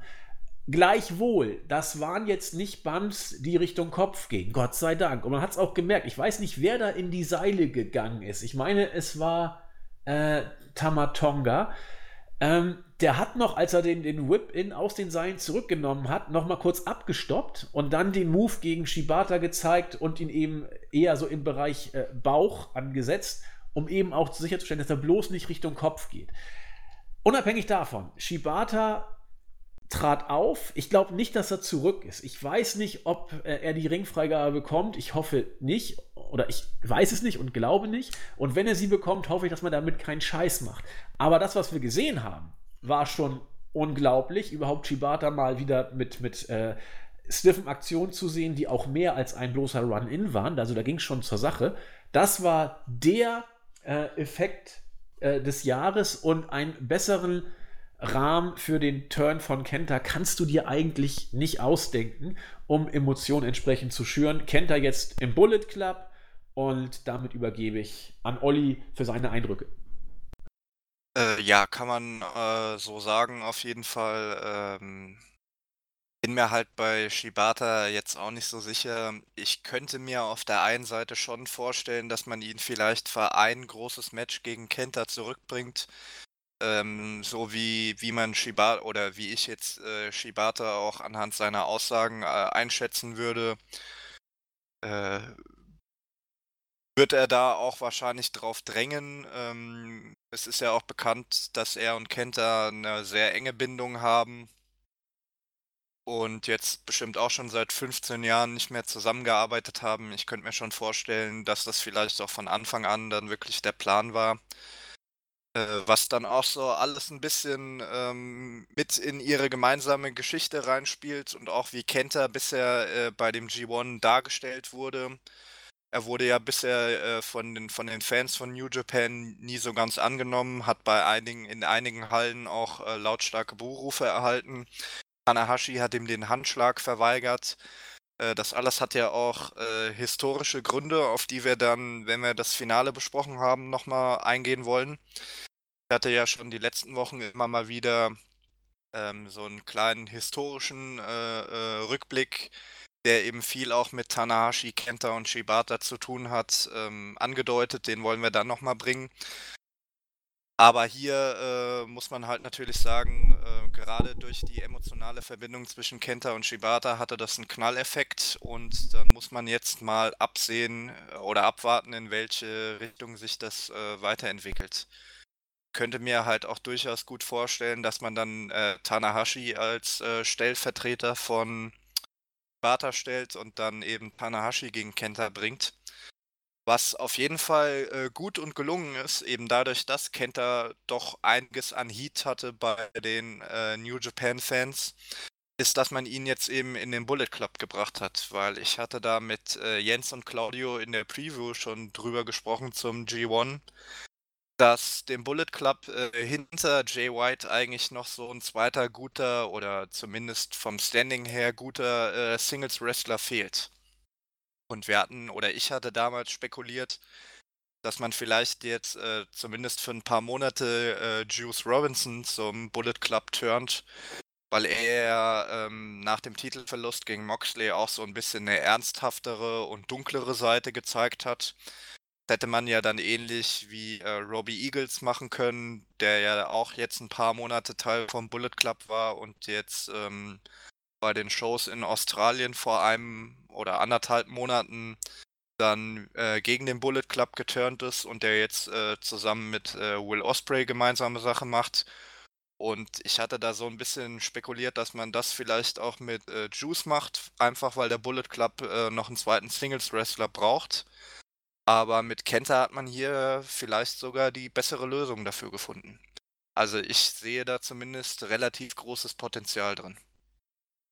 Ja, ich auch. Ich halte den Wechsel von Kenta zum Bullet Club für konsequent, weil du, wie du sagtest, als Face jetzt nicht angenommen wurde von den Japanern und beim Bullet Club ist es sogar richtig gut, wenn er gehasst wird, in Anführungszeichen. Äh, wrestlerisch ist er immer noch eine Bank. Und ich habe es ja auch schon ein paar Mal bei uns im Forum dann reingeschrieben. Für mich war der Bullet Club nachher so eine Kasperle-Fraktion. Also, das war alles vorhersehbar, es war langweilig, da war auch nichts mehr cool. Also, ich meine, eine Zeit lang war ja sogar ähm, Tamatonga da, der, der Chief. Und. Äh, ja, zumindest das Sprachrohr. Und das ist ja nun nicht so, äh, ja, ja, also wobei ich finde, von, von, von seinem oder von Coolness-Faktor her und vom Micwork ist Tamatonga ja schon relativ hoch zu bewerten. Definitiv. Da, da will ich gar nicht äh, irgendwie auch das, das Gegenteil andeuten. Aber äh, wrestlerisch, und ich meine, wer waren denn die, die, die Anführer vom Bullet Club? Das war Prince David, das war Styles, das war äh, Kenny Omega, das waren schon die Bretter. Und da ist ja nur ein, ein Tamatonga, sag ich mal, nicht äh, prädestiniert, da um ein World Title mitwirken äh, zu können. Und äh, deswegen ist da Kenta schon der glaubwürdigere und passt für mich. Ich bin damit auch sehr glücklich mit dem Wechsel zum Bullet Club. Und ja, so war's. Was haben wir? Ach ja, genau. Dann kam ähm, oder besprechen wir zumindest hier nochmal relativ ausführlich. Nicht nur, weil es ein, wie ich finde, großartiges Tag-Team-Match war. Zack Saber Jr., Minoru Suzuki von Suzuki-Gun gegen Hiroshi Tanahashi und Kazushika Okada, die eigentlich stablemäßig nicht miteinander zusammenhängen, aber eben diejenigen, welche immer noch bei New Japan sind. So ein kleines Gipfeltreffen in Anführungszeichen hatten wir hier wieder gehabt. Die beiden traten auch schon vorher bei den äh, Undercard-Matches in Multiman-Tag-Team-Matches immer zusammen an. Tanahashi und Okada waren jetzt auf sich allein gestellt. Und ich habe mir, weil ich so müde war beim G1, eigentlich das Ganze versucht so auszurechnen, dass ich dann so eine Viertelstunde bis halbe Stunde vorm Finale ungefähr reinschalte bin relativ zu Beginn des Tag Team Matches dann äh, reingekommen und es hat mich gefesselt. Ich fand es richtig interessant. Ich fand äh, die, die Matchführung gut. Ich habe es einfach so als, als Match so aus dem Augenwinkel mir angeguckt. Ich war begeistert, wie intensiv die Halle in diesem Match schon drin war.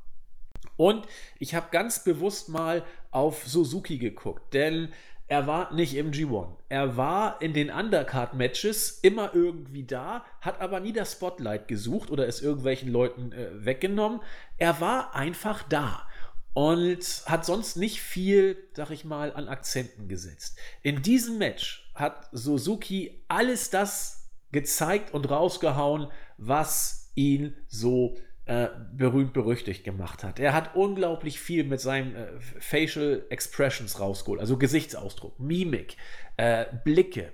Er hat äh, unglaublich stiff geworkt. Sein Selling und No-Selling waren so wie zu seinen besten Zeiten.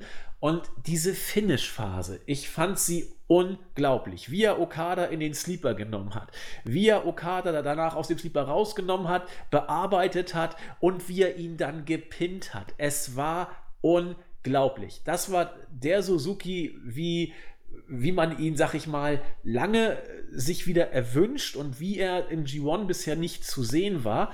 Äh, hat dann nach dem, äh, nachdem er quasi Okada gepinnt hat, ich man muss sich mal vorstellen, Okada zu pinnen, das darf ja auch nicht jeder. Genau genommen waren es äh, Sanada und Ibushi im ja, G1. Vor allen Dingen in, in Tag Team Matches nicht. Äh, dann aber das passiert quasi nie. Unglaublich. Hat dann nochmal gesagt, ja, gar nicht mal so schlecht für einen, der nicht im G1 war, oder? Und hat gesagt, ach übrigens, wo ich schon dabei bin, ich wäre gern übrigens Champion. So nach dem Motto. Das war super. Suzuki war hier äh, bis zu dem Zeitpunkt mit Shibata der Mann. Er war auch unglaublich over. Und äh, ja, du hat er. Ich glaube, ihr kriegt ihn sogar in England, ne? Als Titelmatch. Absolut korrekt. Wir kriegen Tanahashi gegen äh, Zack Saber Jr. und Okada gegen Suzuki. Boah, geil. Wie hast du es gesehen? Das war quasi das Match, was jetzt die beiden aufgebaut hat. Ähm, ja, kann ich dir nur zustimmen. Also absolut großartig. Wer mich kennt, weiß, dass ich ein sehr großer Minoru Suzuki-Fan bin. Äh, Suzuki und Nakamura waren quasi die zwei Leute, die mich ähm, am Anfang an das japanische Wrestling gefesselt haben, wegen denen ich dran geblieben bin. Und Suzuki ist in meinen Augen immer noch der beste Heel der Welt. Ähm, ein Meister der Ringpsychologie. Ähm, bei ihm wirkt einfach alles äh, glaubwürdig weil er eben auch eine sehr große Erfahrung im, im Kampfsport hat, war ja auch einer der Gründer von Pancrase, war äh, jahrelang ein Weltklasse MMA-Sportler, vor allen Dingen in Sachen äh, Grappling und Submission. Und das merkt man halt auch bei, seinem, bei seinen Wrestling-Matches und in seinem Stil immer wieder.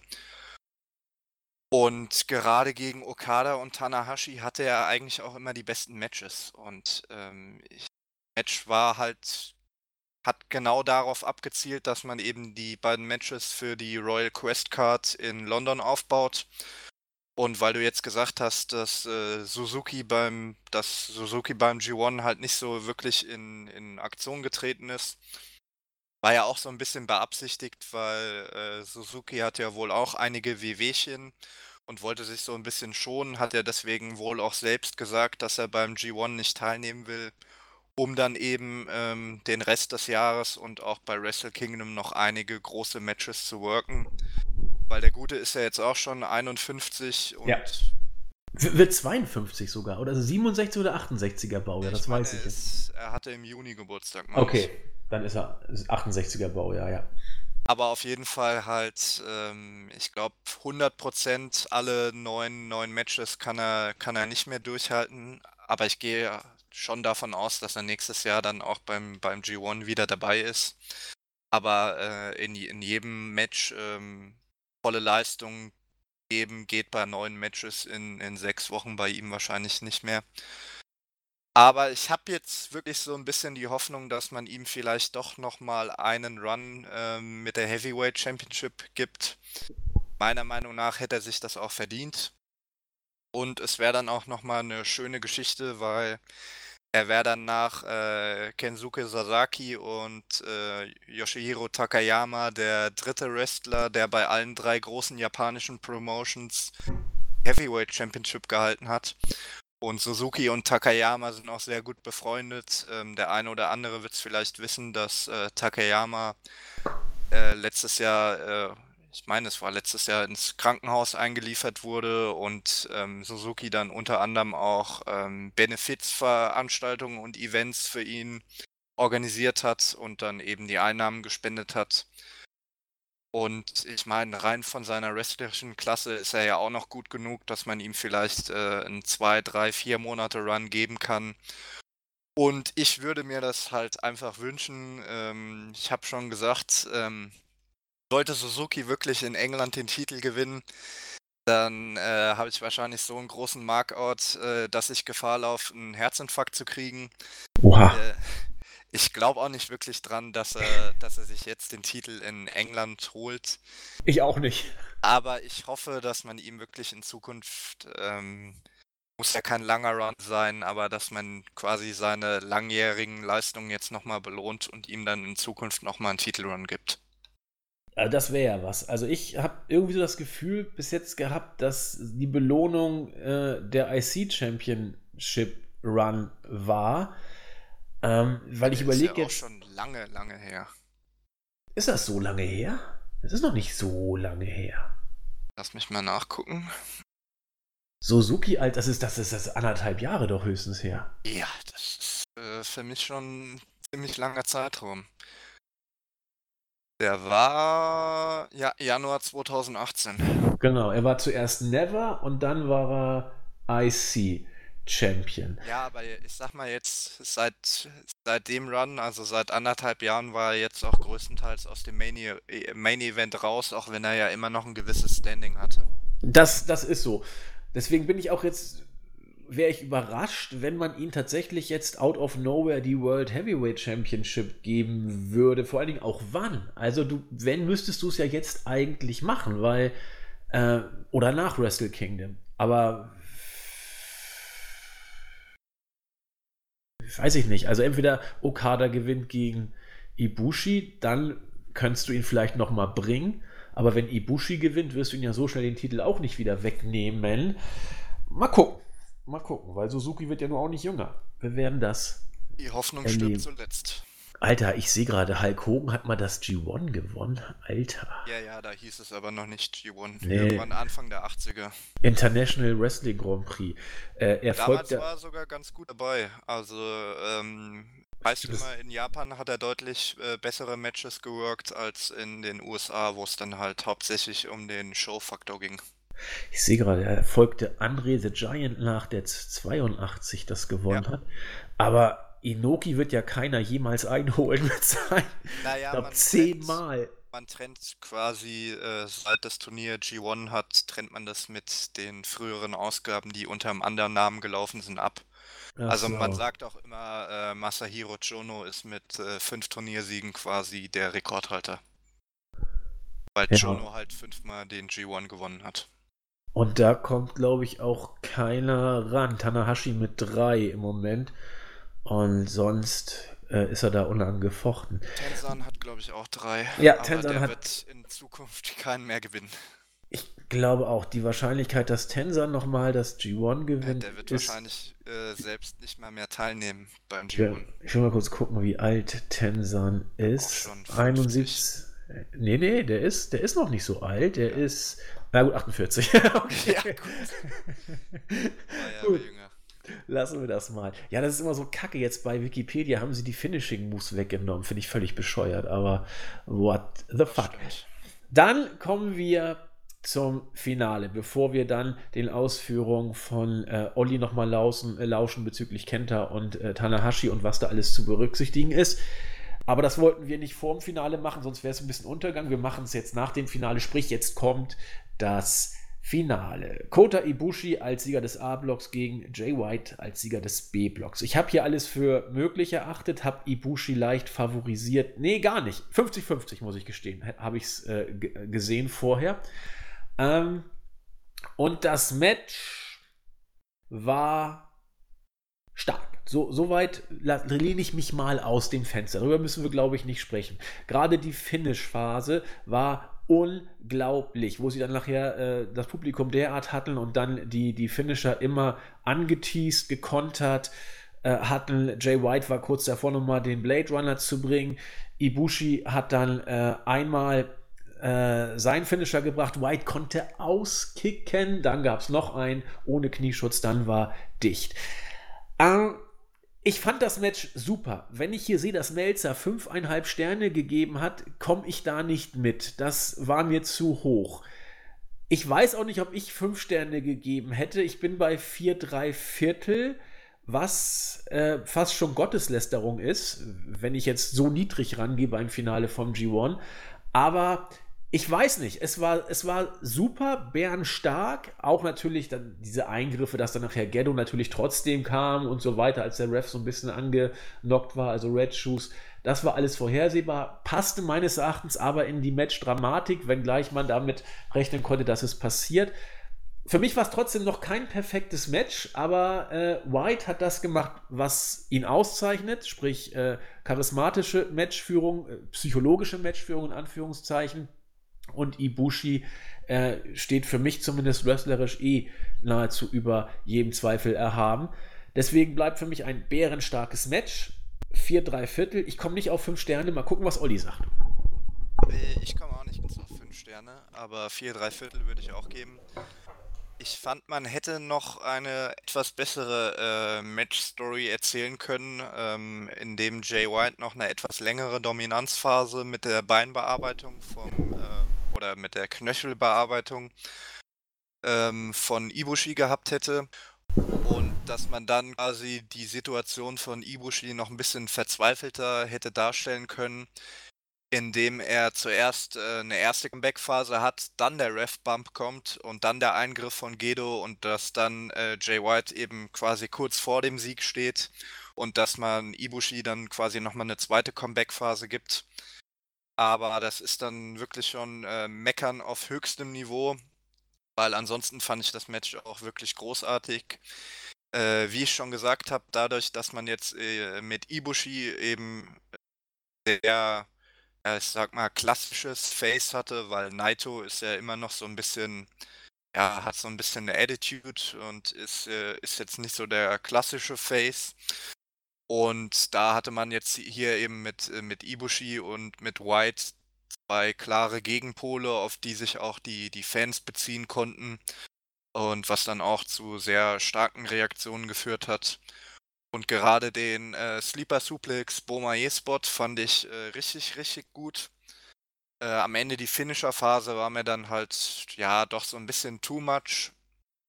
Aber das ist halt bei, bei New Japan bei den ganz großen Matches mittlerweile auch der Normalfall. Und deswegen gibt es von mir dann auch äh, leichte Abzüge in der B-Note, aber insgesamt immer noch wirklich ein herausragendes Match. Sowohl von der Qualität her als auch von der Atmosphäre und dann bin ich auch bei vier, dreiviertel Sternen. Jo, und damit ist klar, wir werden im. Ja, wie ist das eigentlich? Kann man den Koffer verlieren? Ja, den Koffer kann man auch verlieren. Okay, also, dann. Ibushi wird jetzt wahrscheinlich gegen die Leute, gegen die er in der, ja, in der Blockphase verloren hat, seinen Koffer verteidigen. Kenta und Evil wären das dann, ne? Genau. Also kennt er auf jeden Fall und ich meine auch Evil. Okay, das wird er dann, denke ich mal, hoffentlich schaffen. Ähm, Okada, Okada muss gegen Suzuki, ja, Suzuki in England und wohl Sanada. Ja, das ist es dann ja. Die andere Niederlage war gegen Ibushi und den kriegt er dann beim äh, Wrestle Kingdom Event. Ja, das war also das G1 2019. Viele sagten, vielleicht das beste G1 aller Zeiten. Ich bin da zurückhaltend, weil von der wrestlerischen Qualität kann man das bestimmt vertreten. Ich will mir hier nicht anmaßen, das jetzt äh, selbst entscheiden zu können, weil das auch immer im Auge des Betrachters liegt und so weiter und so fort. Ähm, viele sagen, von rein wrestlerischen war es wohl das Beste. Das mag man vertreten können. Was das Booking angeht, macht vieles am Ende einmal mehr Sinn. Man kann natürlich aber darüber streiten. Was mir aber gar nicht so richtig gefallen hat, waren so kleine Details in der Darstellung äh, der einzelnen Charaktere in den Matches. Also über Moxley haben wir gerade gesprochen bei seinem letzten Match.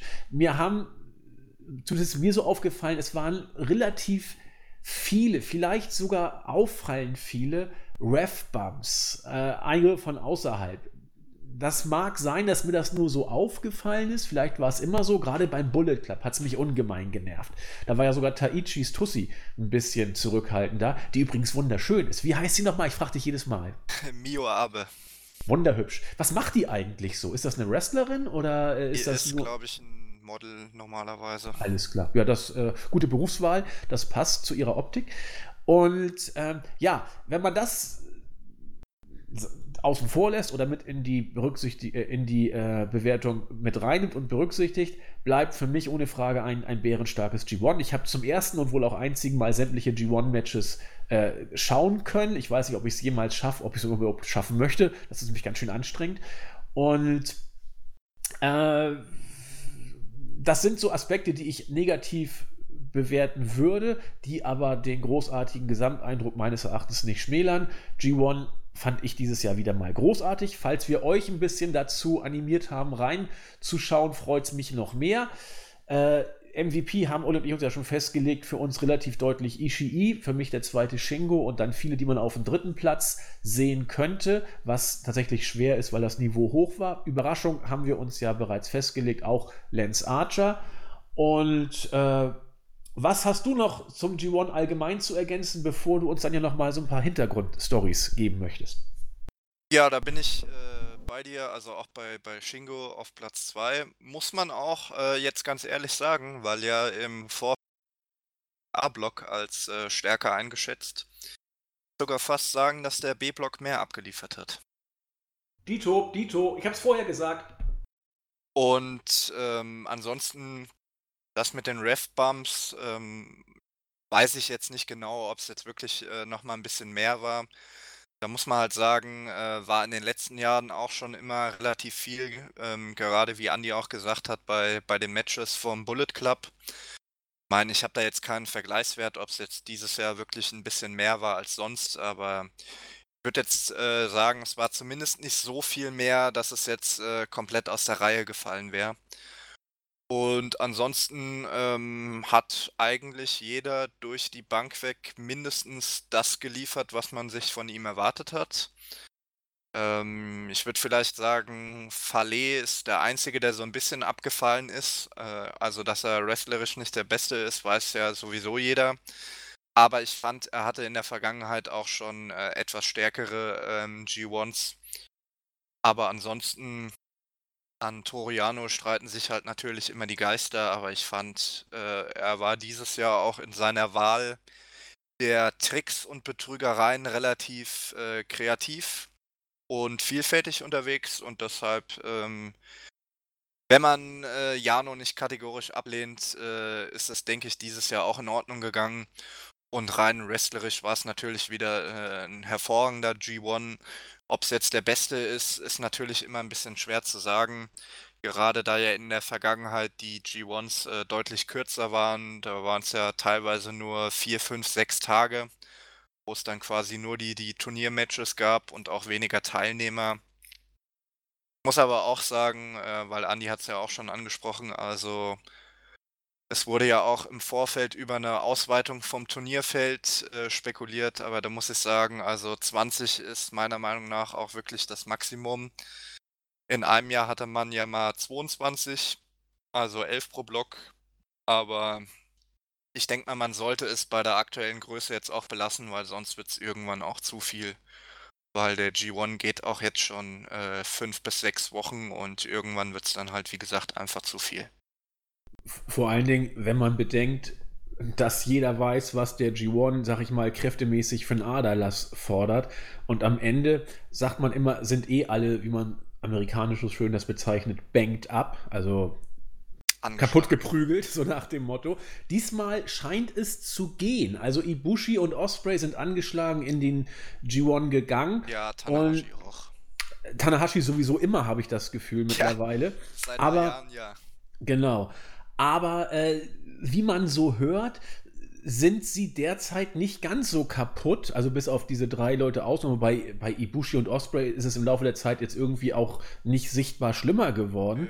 Man kann ähm, noch sagen, Ishii, der hat quasi ja. auch seit Jahren mit seiner Schulter Probleme, aber das ist dann, wie gesagt, auch eher schon chronisch äh, statt durch den G1 bedingt.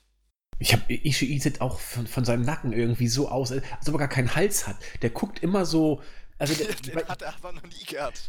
Bei jedem Suplex, er nimmt ja, ich habe das Gefühl, er nimmt ja jeden Move auf den Nacken. Das ist ja unglaublich. Ich frage mich, wann.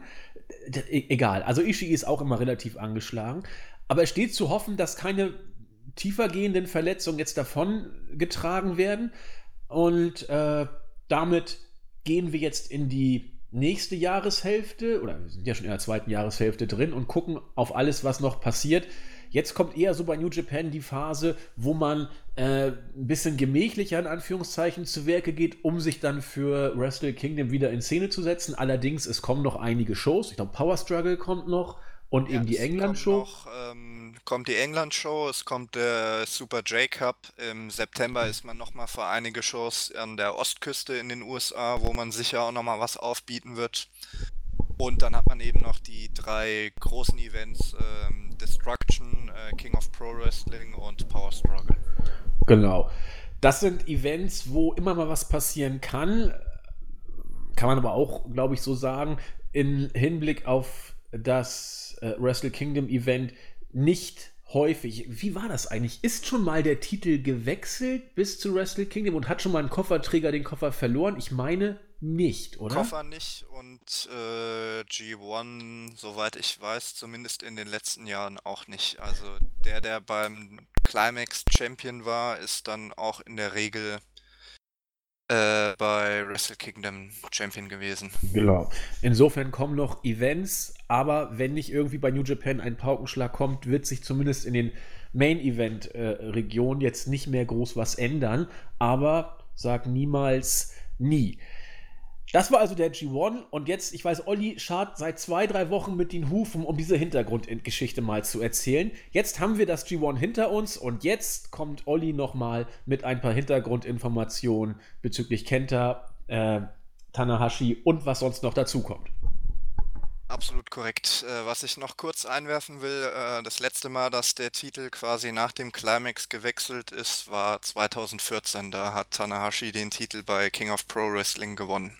Was auch von den drei Großveranstaltungen, die jetzt bis Wrestle Kingdom noch anstehen, immer die größte ist, wo auch der IWGP Heavyweight Champion nochmal traditionell seinen Titel verteidigt. Also da wird es wahrscheinlich dann Okada gegen Sanada geben. Okay, so, und jetzt zu meiner kleinen Geschichte und meinem historischen äh, Rückblick. Da will ich ganz am Anfang noch mal kurz den Andi mit einbeziehen.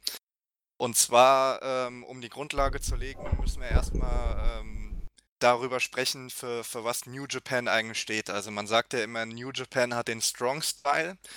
Und da würde ich jetzt vielleicht mal äh, den Andi bitten, ähm, zu erzählen, was er sich denn darunter vorstellt oder was er meint, wofür der Stil steht. Ja, sehr geil. Darüber haben wir jetzt nicht gesprochen in der Vorbesprechung. Willst du mich jetzt hier schön bloßstellen?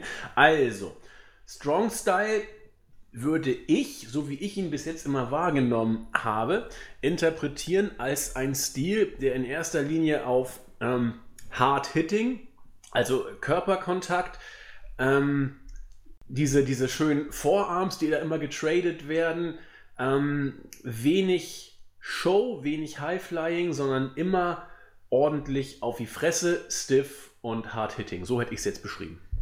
Kann man absolut so sagen. Also man muss zum einen mal sagen, ähm, Inoki selbst, also der Gründer von New Japan, hat mal gesagt, äh, für ihn ist Strong Style eigentlich auch nur so ein Buzzword, wie wenn man bei WWE Sports Entertainment sagt.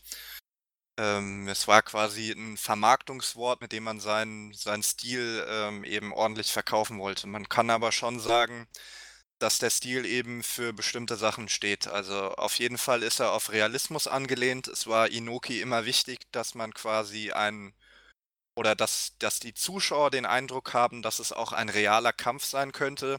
Man hatte immer viele äh, Chops, Lariats, äh, Kicks, Suplesse und Submissions wenige Highspots. Ähm, man hatte immer diese, wie Andi auch schon gesagt hat, diese Test of Strength oder Fighting Spirit ähm, Perioden dabei, wo ein Wrestler sich absichtlich vom Gegner attackieren lässt und eben beweisen will, dass er den besten Schlag vom Gegner einstecken kann. Oder dass es eben mal ein kurzzeitiges No-Selling gibt, um eine eigene Aktion durchzubringen, ehe man dann doch wieder zusammenbricht. Und das hat dann eben darauf abgezielt, ähm, dass man ein einfaches, aber äh, sehr effektives Storytelling hat, was eben einen realen Kampf äh, simulieren soll. Und deswegen gab es auch wesentlich kürzere Matchzeiten als äh, vergleichsweise bei All Japan mit ähm, ihrem Kings Road Stil einen eigenen Stil hatten der wurde, da All Japan immer äh, sehr eng mit der NWA verbandelt war und eben viele Gaijins auch immer in, äh, bei All Japan angetreten sind, war der äh, vom klassischen Wrestling aus den äh, Südterritorien ähm, geprägt.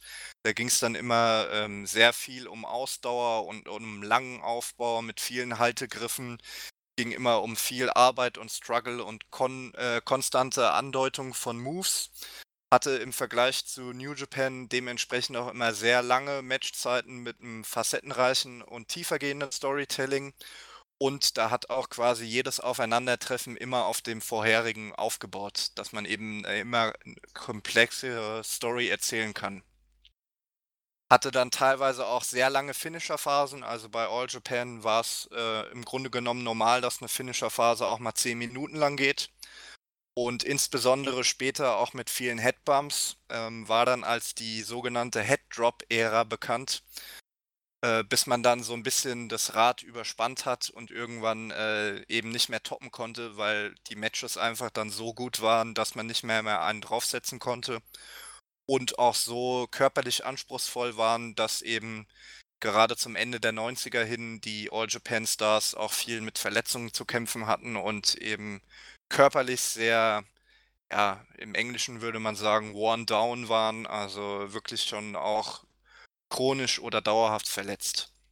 Man kann sagen, dass beide Stile so ihren, in, ihren Höhepunkt, Entschuldigung, ihren Höhepunkt in den 90ern hatten, bei New Japan durch die sogenannten Free Musketeers, also Masahiro Chono, Shinya Hashimoto und Keiji Muto, der dem einen oder anderen auch als äh, Great Muter bekannt sein dürfte. Äh, die waren bei New Japan aktiv. Und bei All Japan hatte man quasi als Gegenstück die Four Pillars of Heaven beziehungsweise die Four Heavenly Kings. Das waren Mitsuharu Misawa, äh, Kenta Kobashi, Toshiaki Kawada und Akira Taue. Und im Grunde genommen kann man sagen, dass von beiden Stilen heutzutage nur noch so ein bisschen die Grundzüge vorhanden sind äh, und die mehr oder weniger im klassischen Sinne ausgestorben sind. Am ehesten könnte man noch sagen, dass äh, Ishii den Strong Style verkörpert, äh, früher auch Nakamura und Shibata, die ja aber beide jetzt auch nicht mehr so aktiv sind. Und die Gründe dafür, dass beide äh, in die Brüche gegangen sind, äh, waren bei All Japan ähm, dass Giant Baba, also der Gründer und young, äh, langjährige Präsident der Promotion, sozusagen der Inoki von All Japan, ist 1999 gestorben. Dann ist Misawa sein Nachfolger geworden als Präsident, hat sich dann aber mit äh, der Witwe von Baba überworfen und Misawa wurde dann seiner Position enthoben und ähm, verließ dann Mitte 2000 die Promotion zusammen mit 24 der damaligen äh, 26 japanischen Wrestler von äh, All Japan. Und die haben dann alle zusammen Noah gegründet, womit dann bei All Japan quasi der Stil komplett verloren ging. Und bei New Japan hat sich das auch ab Ende der 90er dann entwickelt. Man spricht da auch heutzutage in den Shows immer mal wieder drüber, über die sogenannten Dark Ages, die sich dann danach entwickelt haben. New Japan wurde beispielsweise auch 2004 und 2005 äh, vom Wrestling Observer zur schlechtesten Promotion gewählt bei den äh, WON Awards, was man sich ja sozusagen heute gar nicht mehr vorstellen kann. Das lag daran, dass Inoki, wir haben ja schon, ich habe ja schon gesagt, ähm, es lag immer ein sehr großer Fokus darauf, dass die Kämpfe real aussehen wollten. Inoki war ein großer Fan von Kampfsport und hat in der Zeit äh, durch den Erfolg von Pride, einer MMA-Promotion, und von K1, einer Kickbox-Promotion, äh, quasi einen immer größeren Fokus ähm, darauf gelegt, ähm, auf Shoot-Style oder MMA-Elemente in seinen Shows und da wurden die Stars von New Japan sozusagen in MMA-Kämpfe gedrängt. Also äh, in der Zeit hatten sehr viele Wrestler MMA-Kämpfe und Inoki hat gleichzeitig auch sehr viele MMA-Kämpfer oder Kickboxer in seine Wrestling-Shows eingebunden, die natürlich aber äh, wrestlerisch nicht die Qualität hatten, äh, um da großartig gute Matches zu worken. Und dadurch hat sich dann ähm, eine Mixtur ergeben, ähm, dass eben die Wrestler in MMA-Kämpfen angetreten sind und dort verloren haben, in den Augen der Fans an Standing verloren haben und gleichzeitig das Produkt immer schlechter geworden ist, da eben immer mehr MMA-Kämpfer in, in den Wrestling-Shows aufgetreten sind, dass dann einige Topstars ihre Konsequenzen, gezo Konsequenzen gezogen haben und die Promotion verlassen haben. Also ähm, beispielsweise Shinya Hashimoto, der 2000 gegangen ist äh, im Clinch. Der hatte vorher ähm, eine Fehde gegen auch einen Kampfsportler, Naoya Ogawa.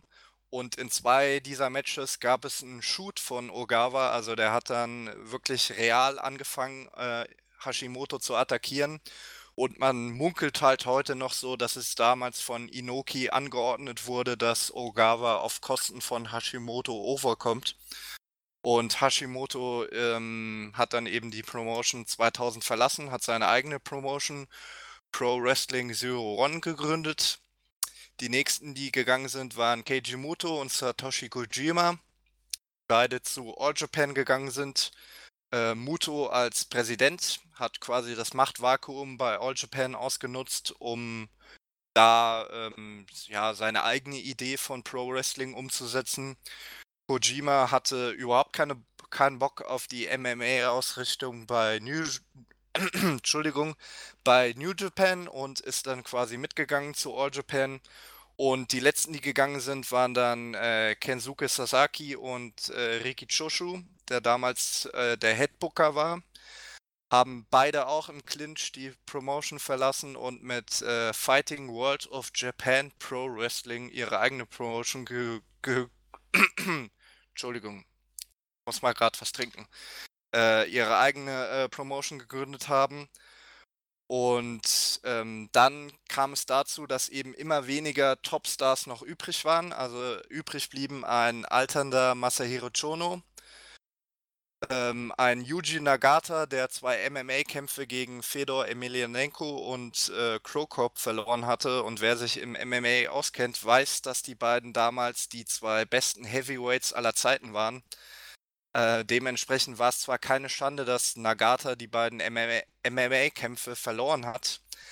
Allerdings äh, ist er dann in den ähm, Augen der Fans so weit vom Standing her gesunken, dass er kein wirklicher Top-Draw mehr war obwohl er für die damalige Generation eigentlich der beste Wrestler war.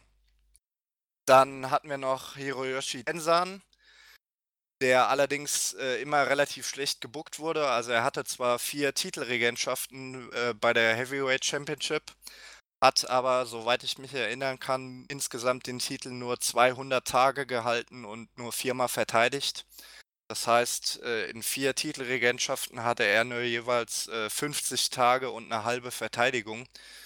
Und man hat damals auch vom Tensan Must-Suffer-Booking gesprochen, weil er eben immer wieder Beatdowns kassieren musste oder verloren hat. Und der letzte, der übrig blieb, war Manabu Nakanishi, der zwar bei den Fans sehr beliebt war, aber äh, von Inoki nie an die Spitze gepusht wurde später auch wrestlerisch schwach unterwegs war und dann im Jahr 2009 quasi nochmal als ähm, Feel Good Moment für die Fans dann doch nochmal den Titel gewonnen hat. Damals haben dann auch mehrere Fans in der Halle geweint. Und dann frage ich jetzt mal den Andy, wenn man solche Zustände hat, was macht eine Wrestling Promotion dann? Wenn man, nochmal, welche Zustände meinst du jetzt genau? Also, dass quasi mehrere Topstars gegangen sind und die anderen Topstars nicht mehr wirklich over sind oder eben in ein Alter gekommen sind, dass sie keine Topleistungen mehr abliefern. Also WWE würde jetzt alte Säcke für viel Geld rekrutieren. Andere Ligen könnten vielleicht auf äh, junge Leute setzen.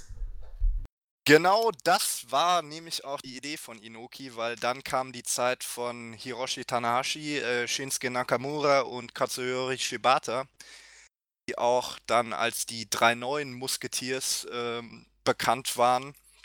Man muss dazu sagen, dass Tanahashi und Shibata schon äh, 98 oder 99 debütiert sind.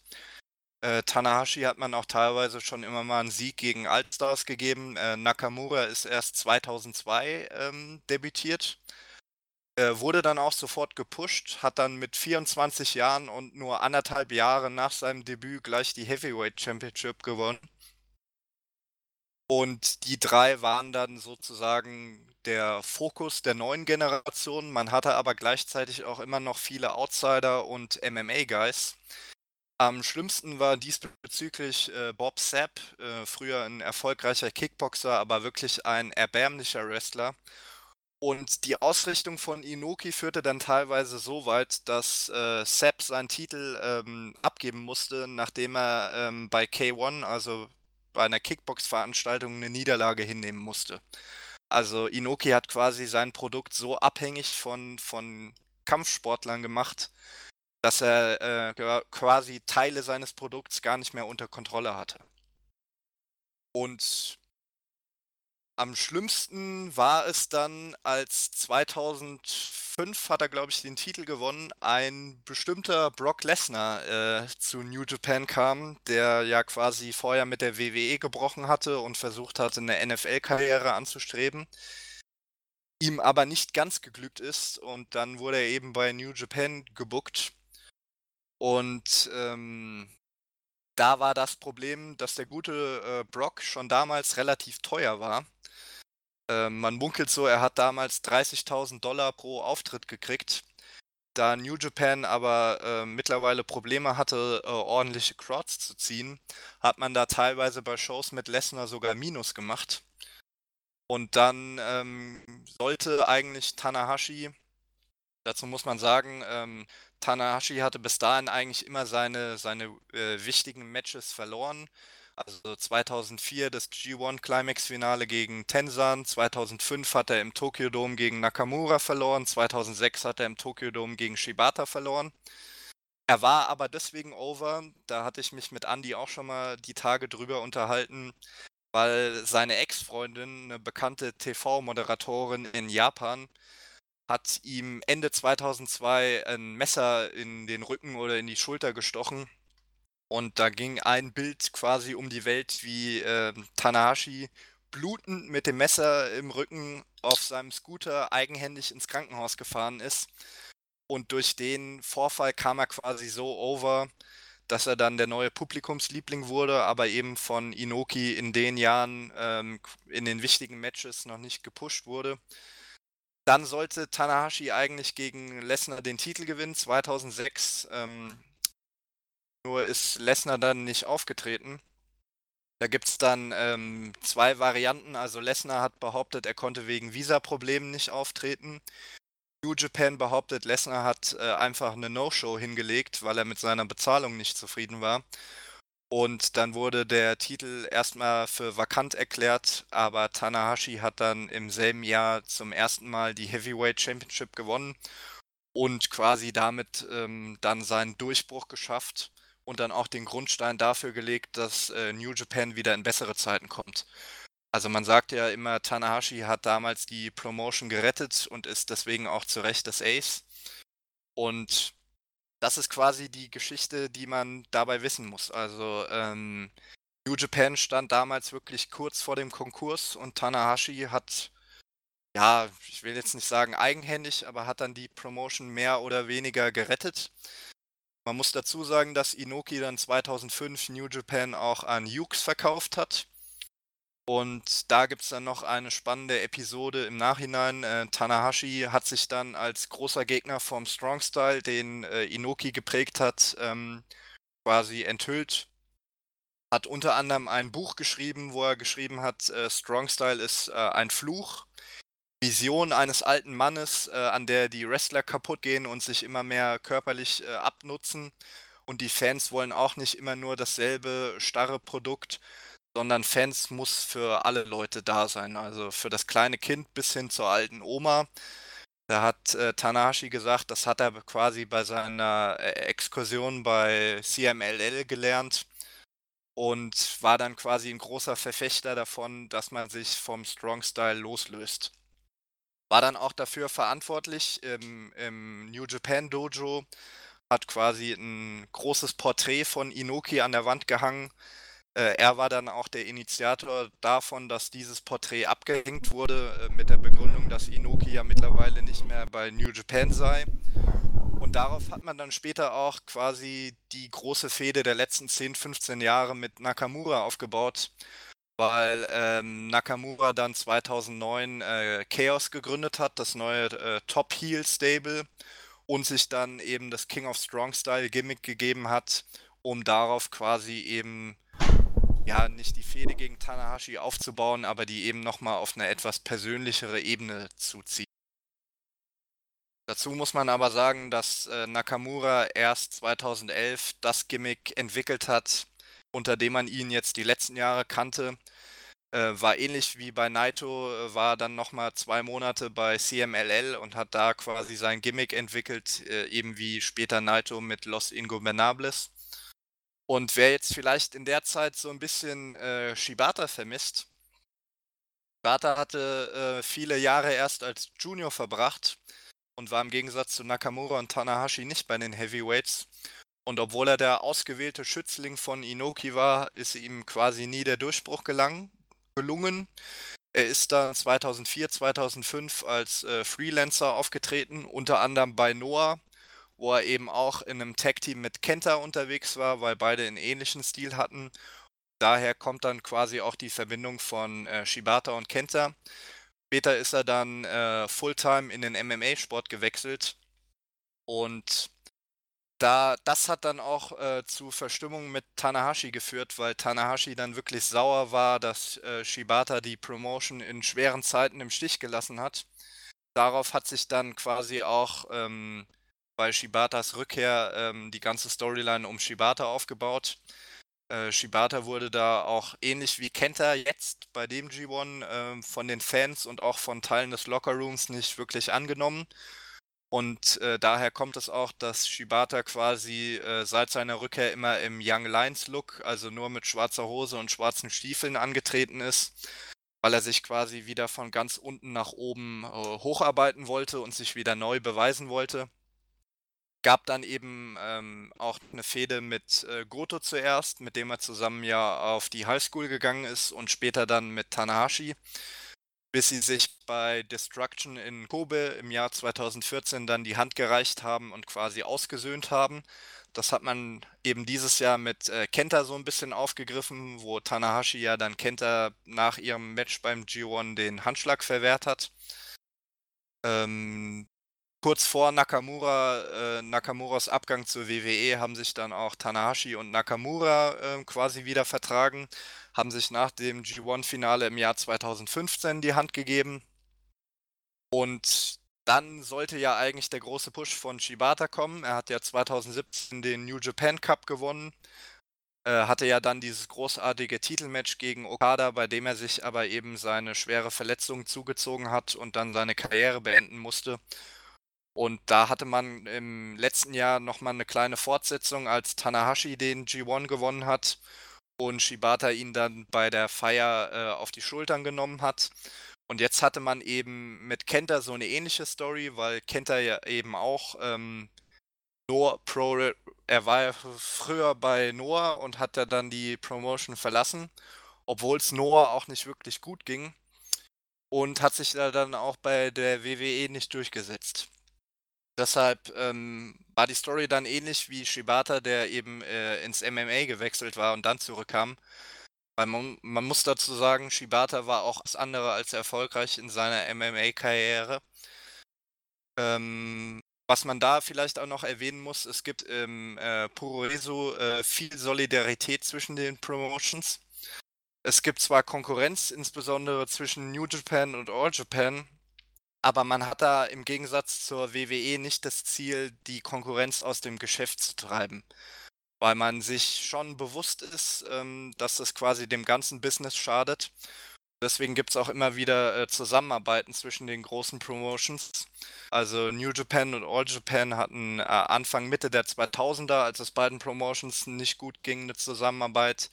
Äh, Noah und New Japan hatten ja äh, vor einigen Jahren eine Zusammenarbeit, wo auch Jado Booker von äh, Noah war und Suzuki Gun zwei Jahre bei Noah aufgetreten ist. Und zuletzt hatten auch äh, All Japan und Noah ähm, eine Zusammenarbeit. Und daher kommt dann eben auch die Abneigung von Kenta. Nicht nur hat er seine Heimatpromotion verlassen, äh, Noah, sondern er hat eben auch dem äh, japanischen Wrestling im Gesamten den Rücken zugedreht, ist eben in die USA gegangen und da auch noch gescheitert. Und da war dann halt ganz interessant eben das Aufeinandertreffen von Tanahashi und Kenta, was viele Parallelen eben mit der Storyline von Tanahashi und Shibata hatte. Und äh, im Gegensatz äh, zur Wiedergutmachungsstory, die man eben mit Shibata damals dann nach seiner Rückkehr durchgezogen hat, äh, hat man sich jetzt eben dafür entschieden, dass man äh, die Heat für Kenta ausnutzt und ihn eben ähm, beim Bullet Club unterbringt. Was meiner Meinung nach eben auch eine ganz gute Idee war. Aber ich wollte eben äh, allen Leuten, die vielleicht nicht äh, so historisch bewandert sind, in der Hinsicht ähm, ja, quasi nochmal einen Einblick geben.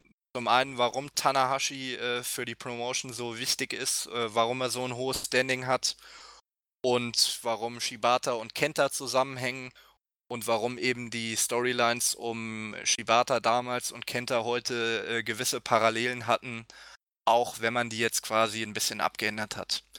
Was da noch ganz interessant ist, ist, dass Tanahashi nach dem äh, Match gegen Zack Saber Jr. beim diesjährigen G1 gesagt hat, ähm, dass er sich so ein bisschen äh, wie ein verlorener Junge gefühlt hat am Anfang vom diesjährigen G1 und sich an seine Young Lions Tage zurückerinnert hat, wo er äh, aggressiv, einfach und pur gekämpft hat.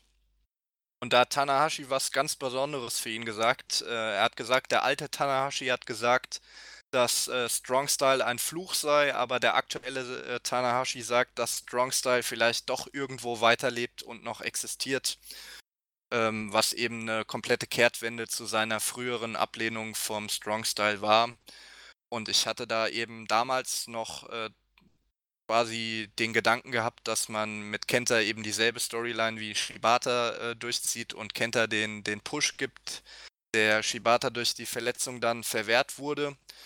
Aber da hat man sich jetzt eben, wie gesagt, dafür entschieden, dass man Kenta jetzt doch als Heal ähm, umsetzt. Aber äh, ich fand es eben einfach ganz interessant, die Parallelen und die Hintergründe und der ein oder andere hat da vielleicht jetzt noch das äh, ein oder andere mitgenommen und ist dann vielleicht in den zukünftigen Storylines um Kenta und Tanahashi ein bisschen mehr eingebunden. Ja, das Tolle bei, also erstmal vielen Dank für, für die Ausführung.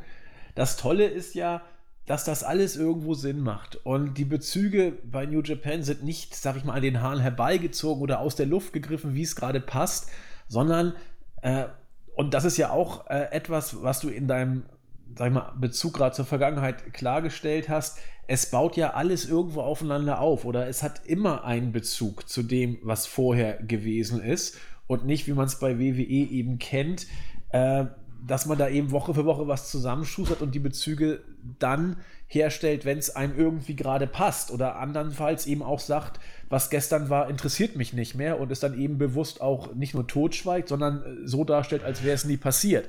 Das gibt es bei New Japan in der Form eben selten oder generell im japanischen Wrestling relativ selten sondern da passt alles irgendwie äh, in der Laufbahn der Promotions und der Worker irgendwie zusammen.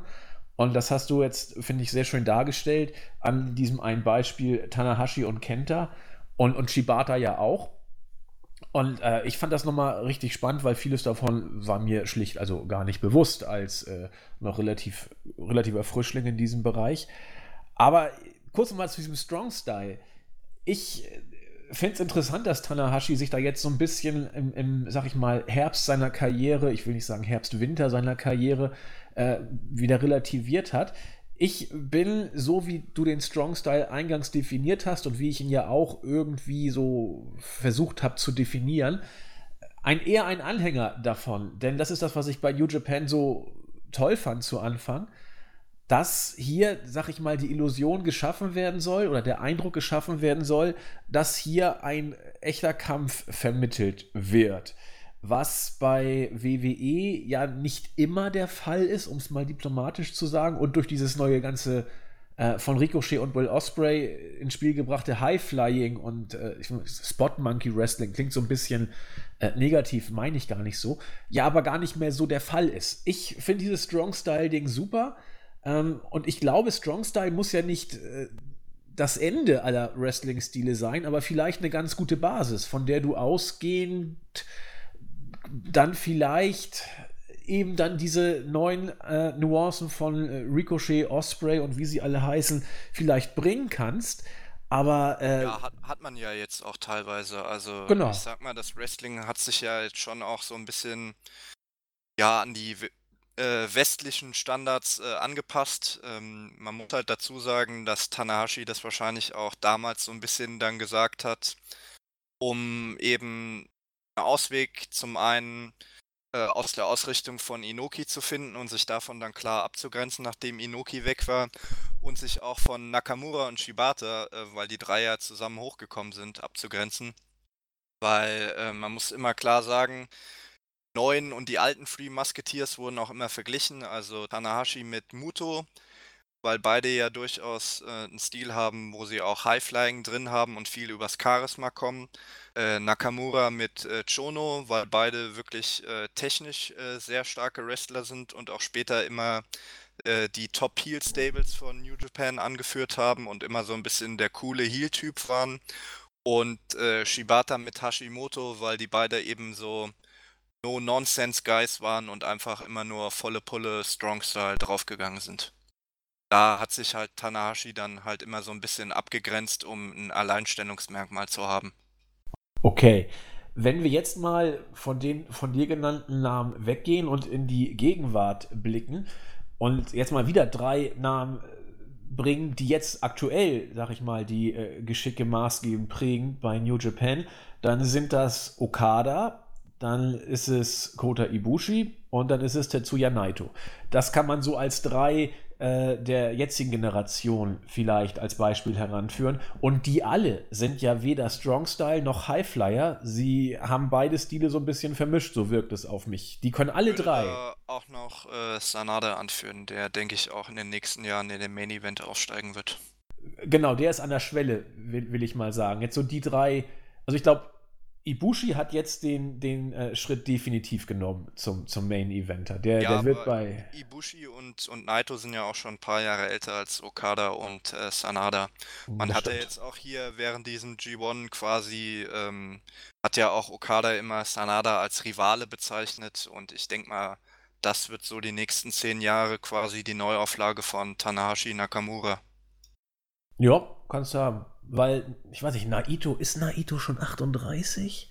Der kommt ja Meine ist nur auch. 31. Ja, ja, da, ich weiß nicht, ob 7 oder 38. Das ist das Einzige, wo ich mir nicht sicher bin. Ich glaube, Er der ist sogar schon. letztens, meine ich mal, gesagt, er könnte zwar noch zehn Jahre wresteln, aber dann halt auch äh, viel auf Sparflamme und ihm wäre lieber, er haut einfach drei bis fünf Jahre jetzt nochmal alles raus und beendet dann seine Karriere. Naito ist 37 geworden.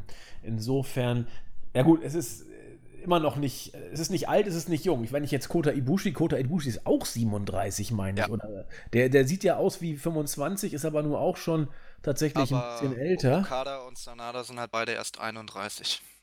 Ja, die sind, die sind noch ganz jung, das, das stimmt. Ja, der ist, der ist noch älter als Naito. Ibushi ist 37 im Mai und Naito im Juni, meine ich, geworden. Insofern, auch wenn sie beide jünger aussehen, finde ich. Aber gut, es ist, wie es ist. Äh, ich bin sehr gespannt, wie sich das japanische Wrestling weiterentwickelt. Ähm, die Strong-Style-Puristen, sag ich mal, Ishii, Shibata sind alle, also Ishii ist weit über 40, Shibata müsste mittlerweile auch 39, 40 sein. Ähm, ja, doch, Ja, Shibata müsste Kenta 40. kann man da jetzt mit seinem Stil halt noch anführen und eventuell so ein bisschen noch Goto.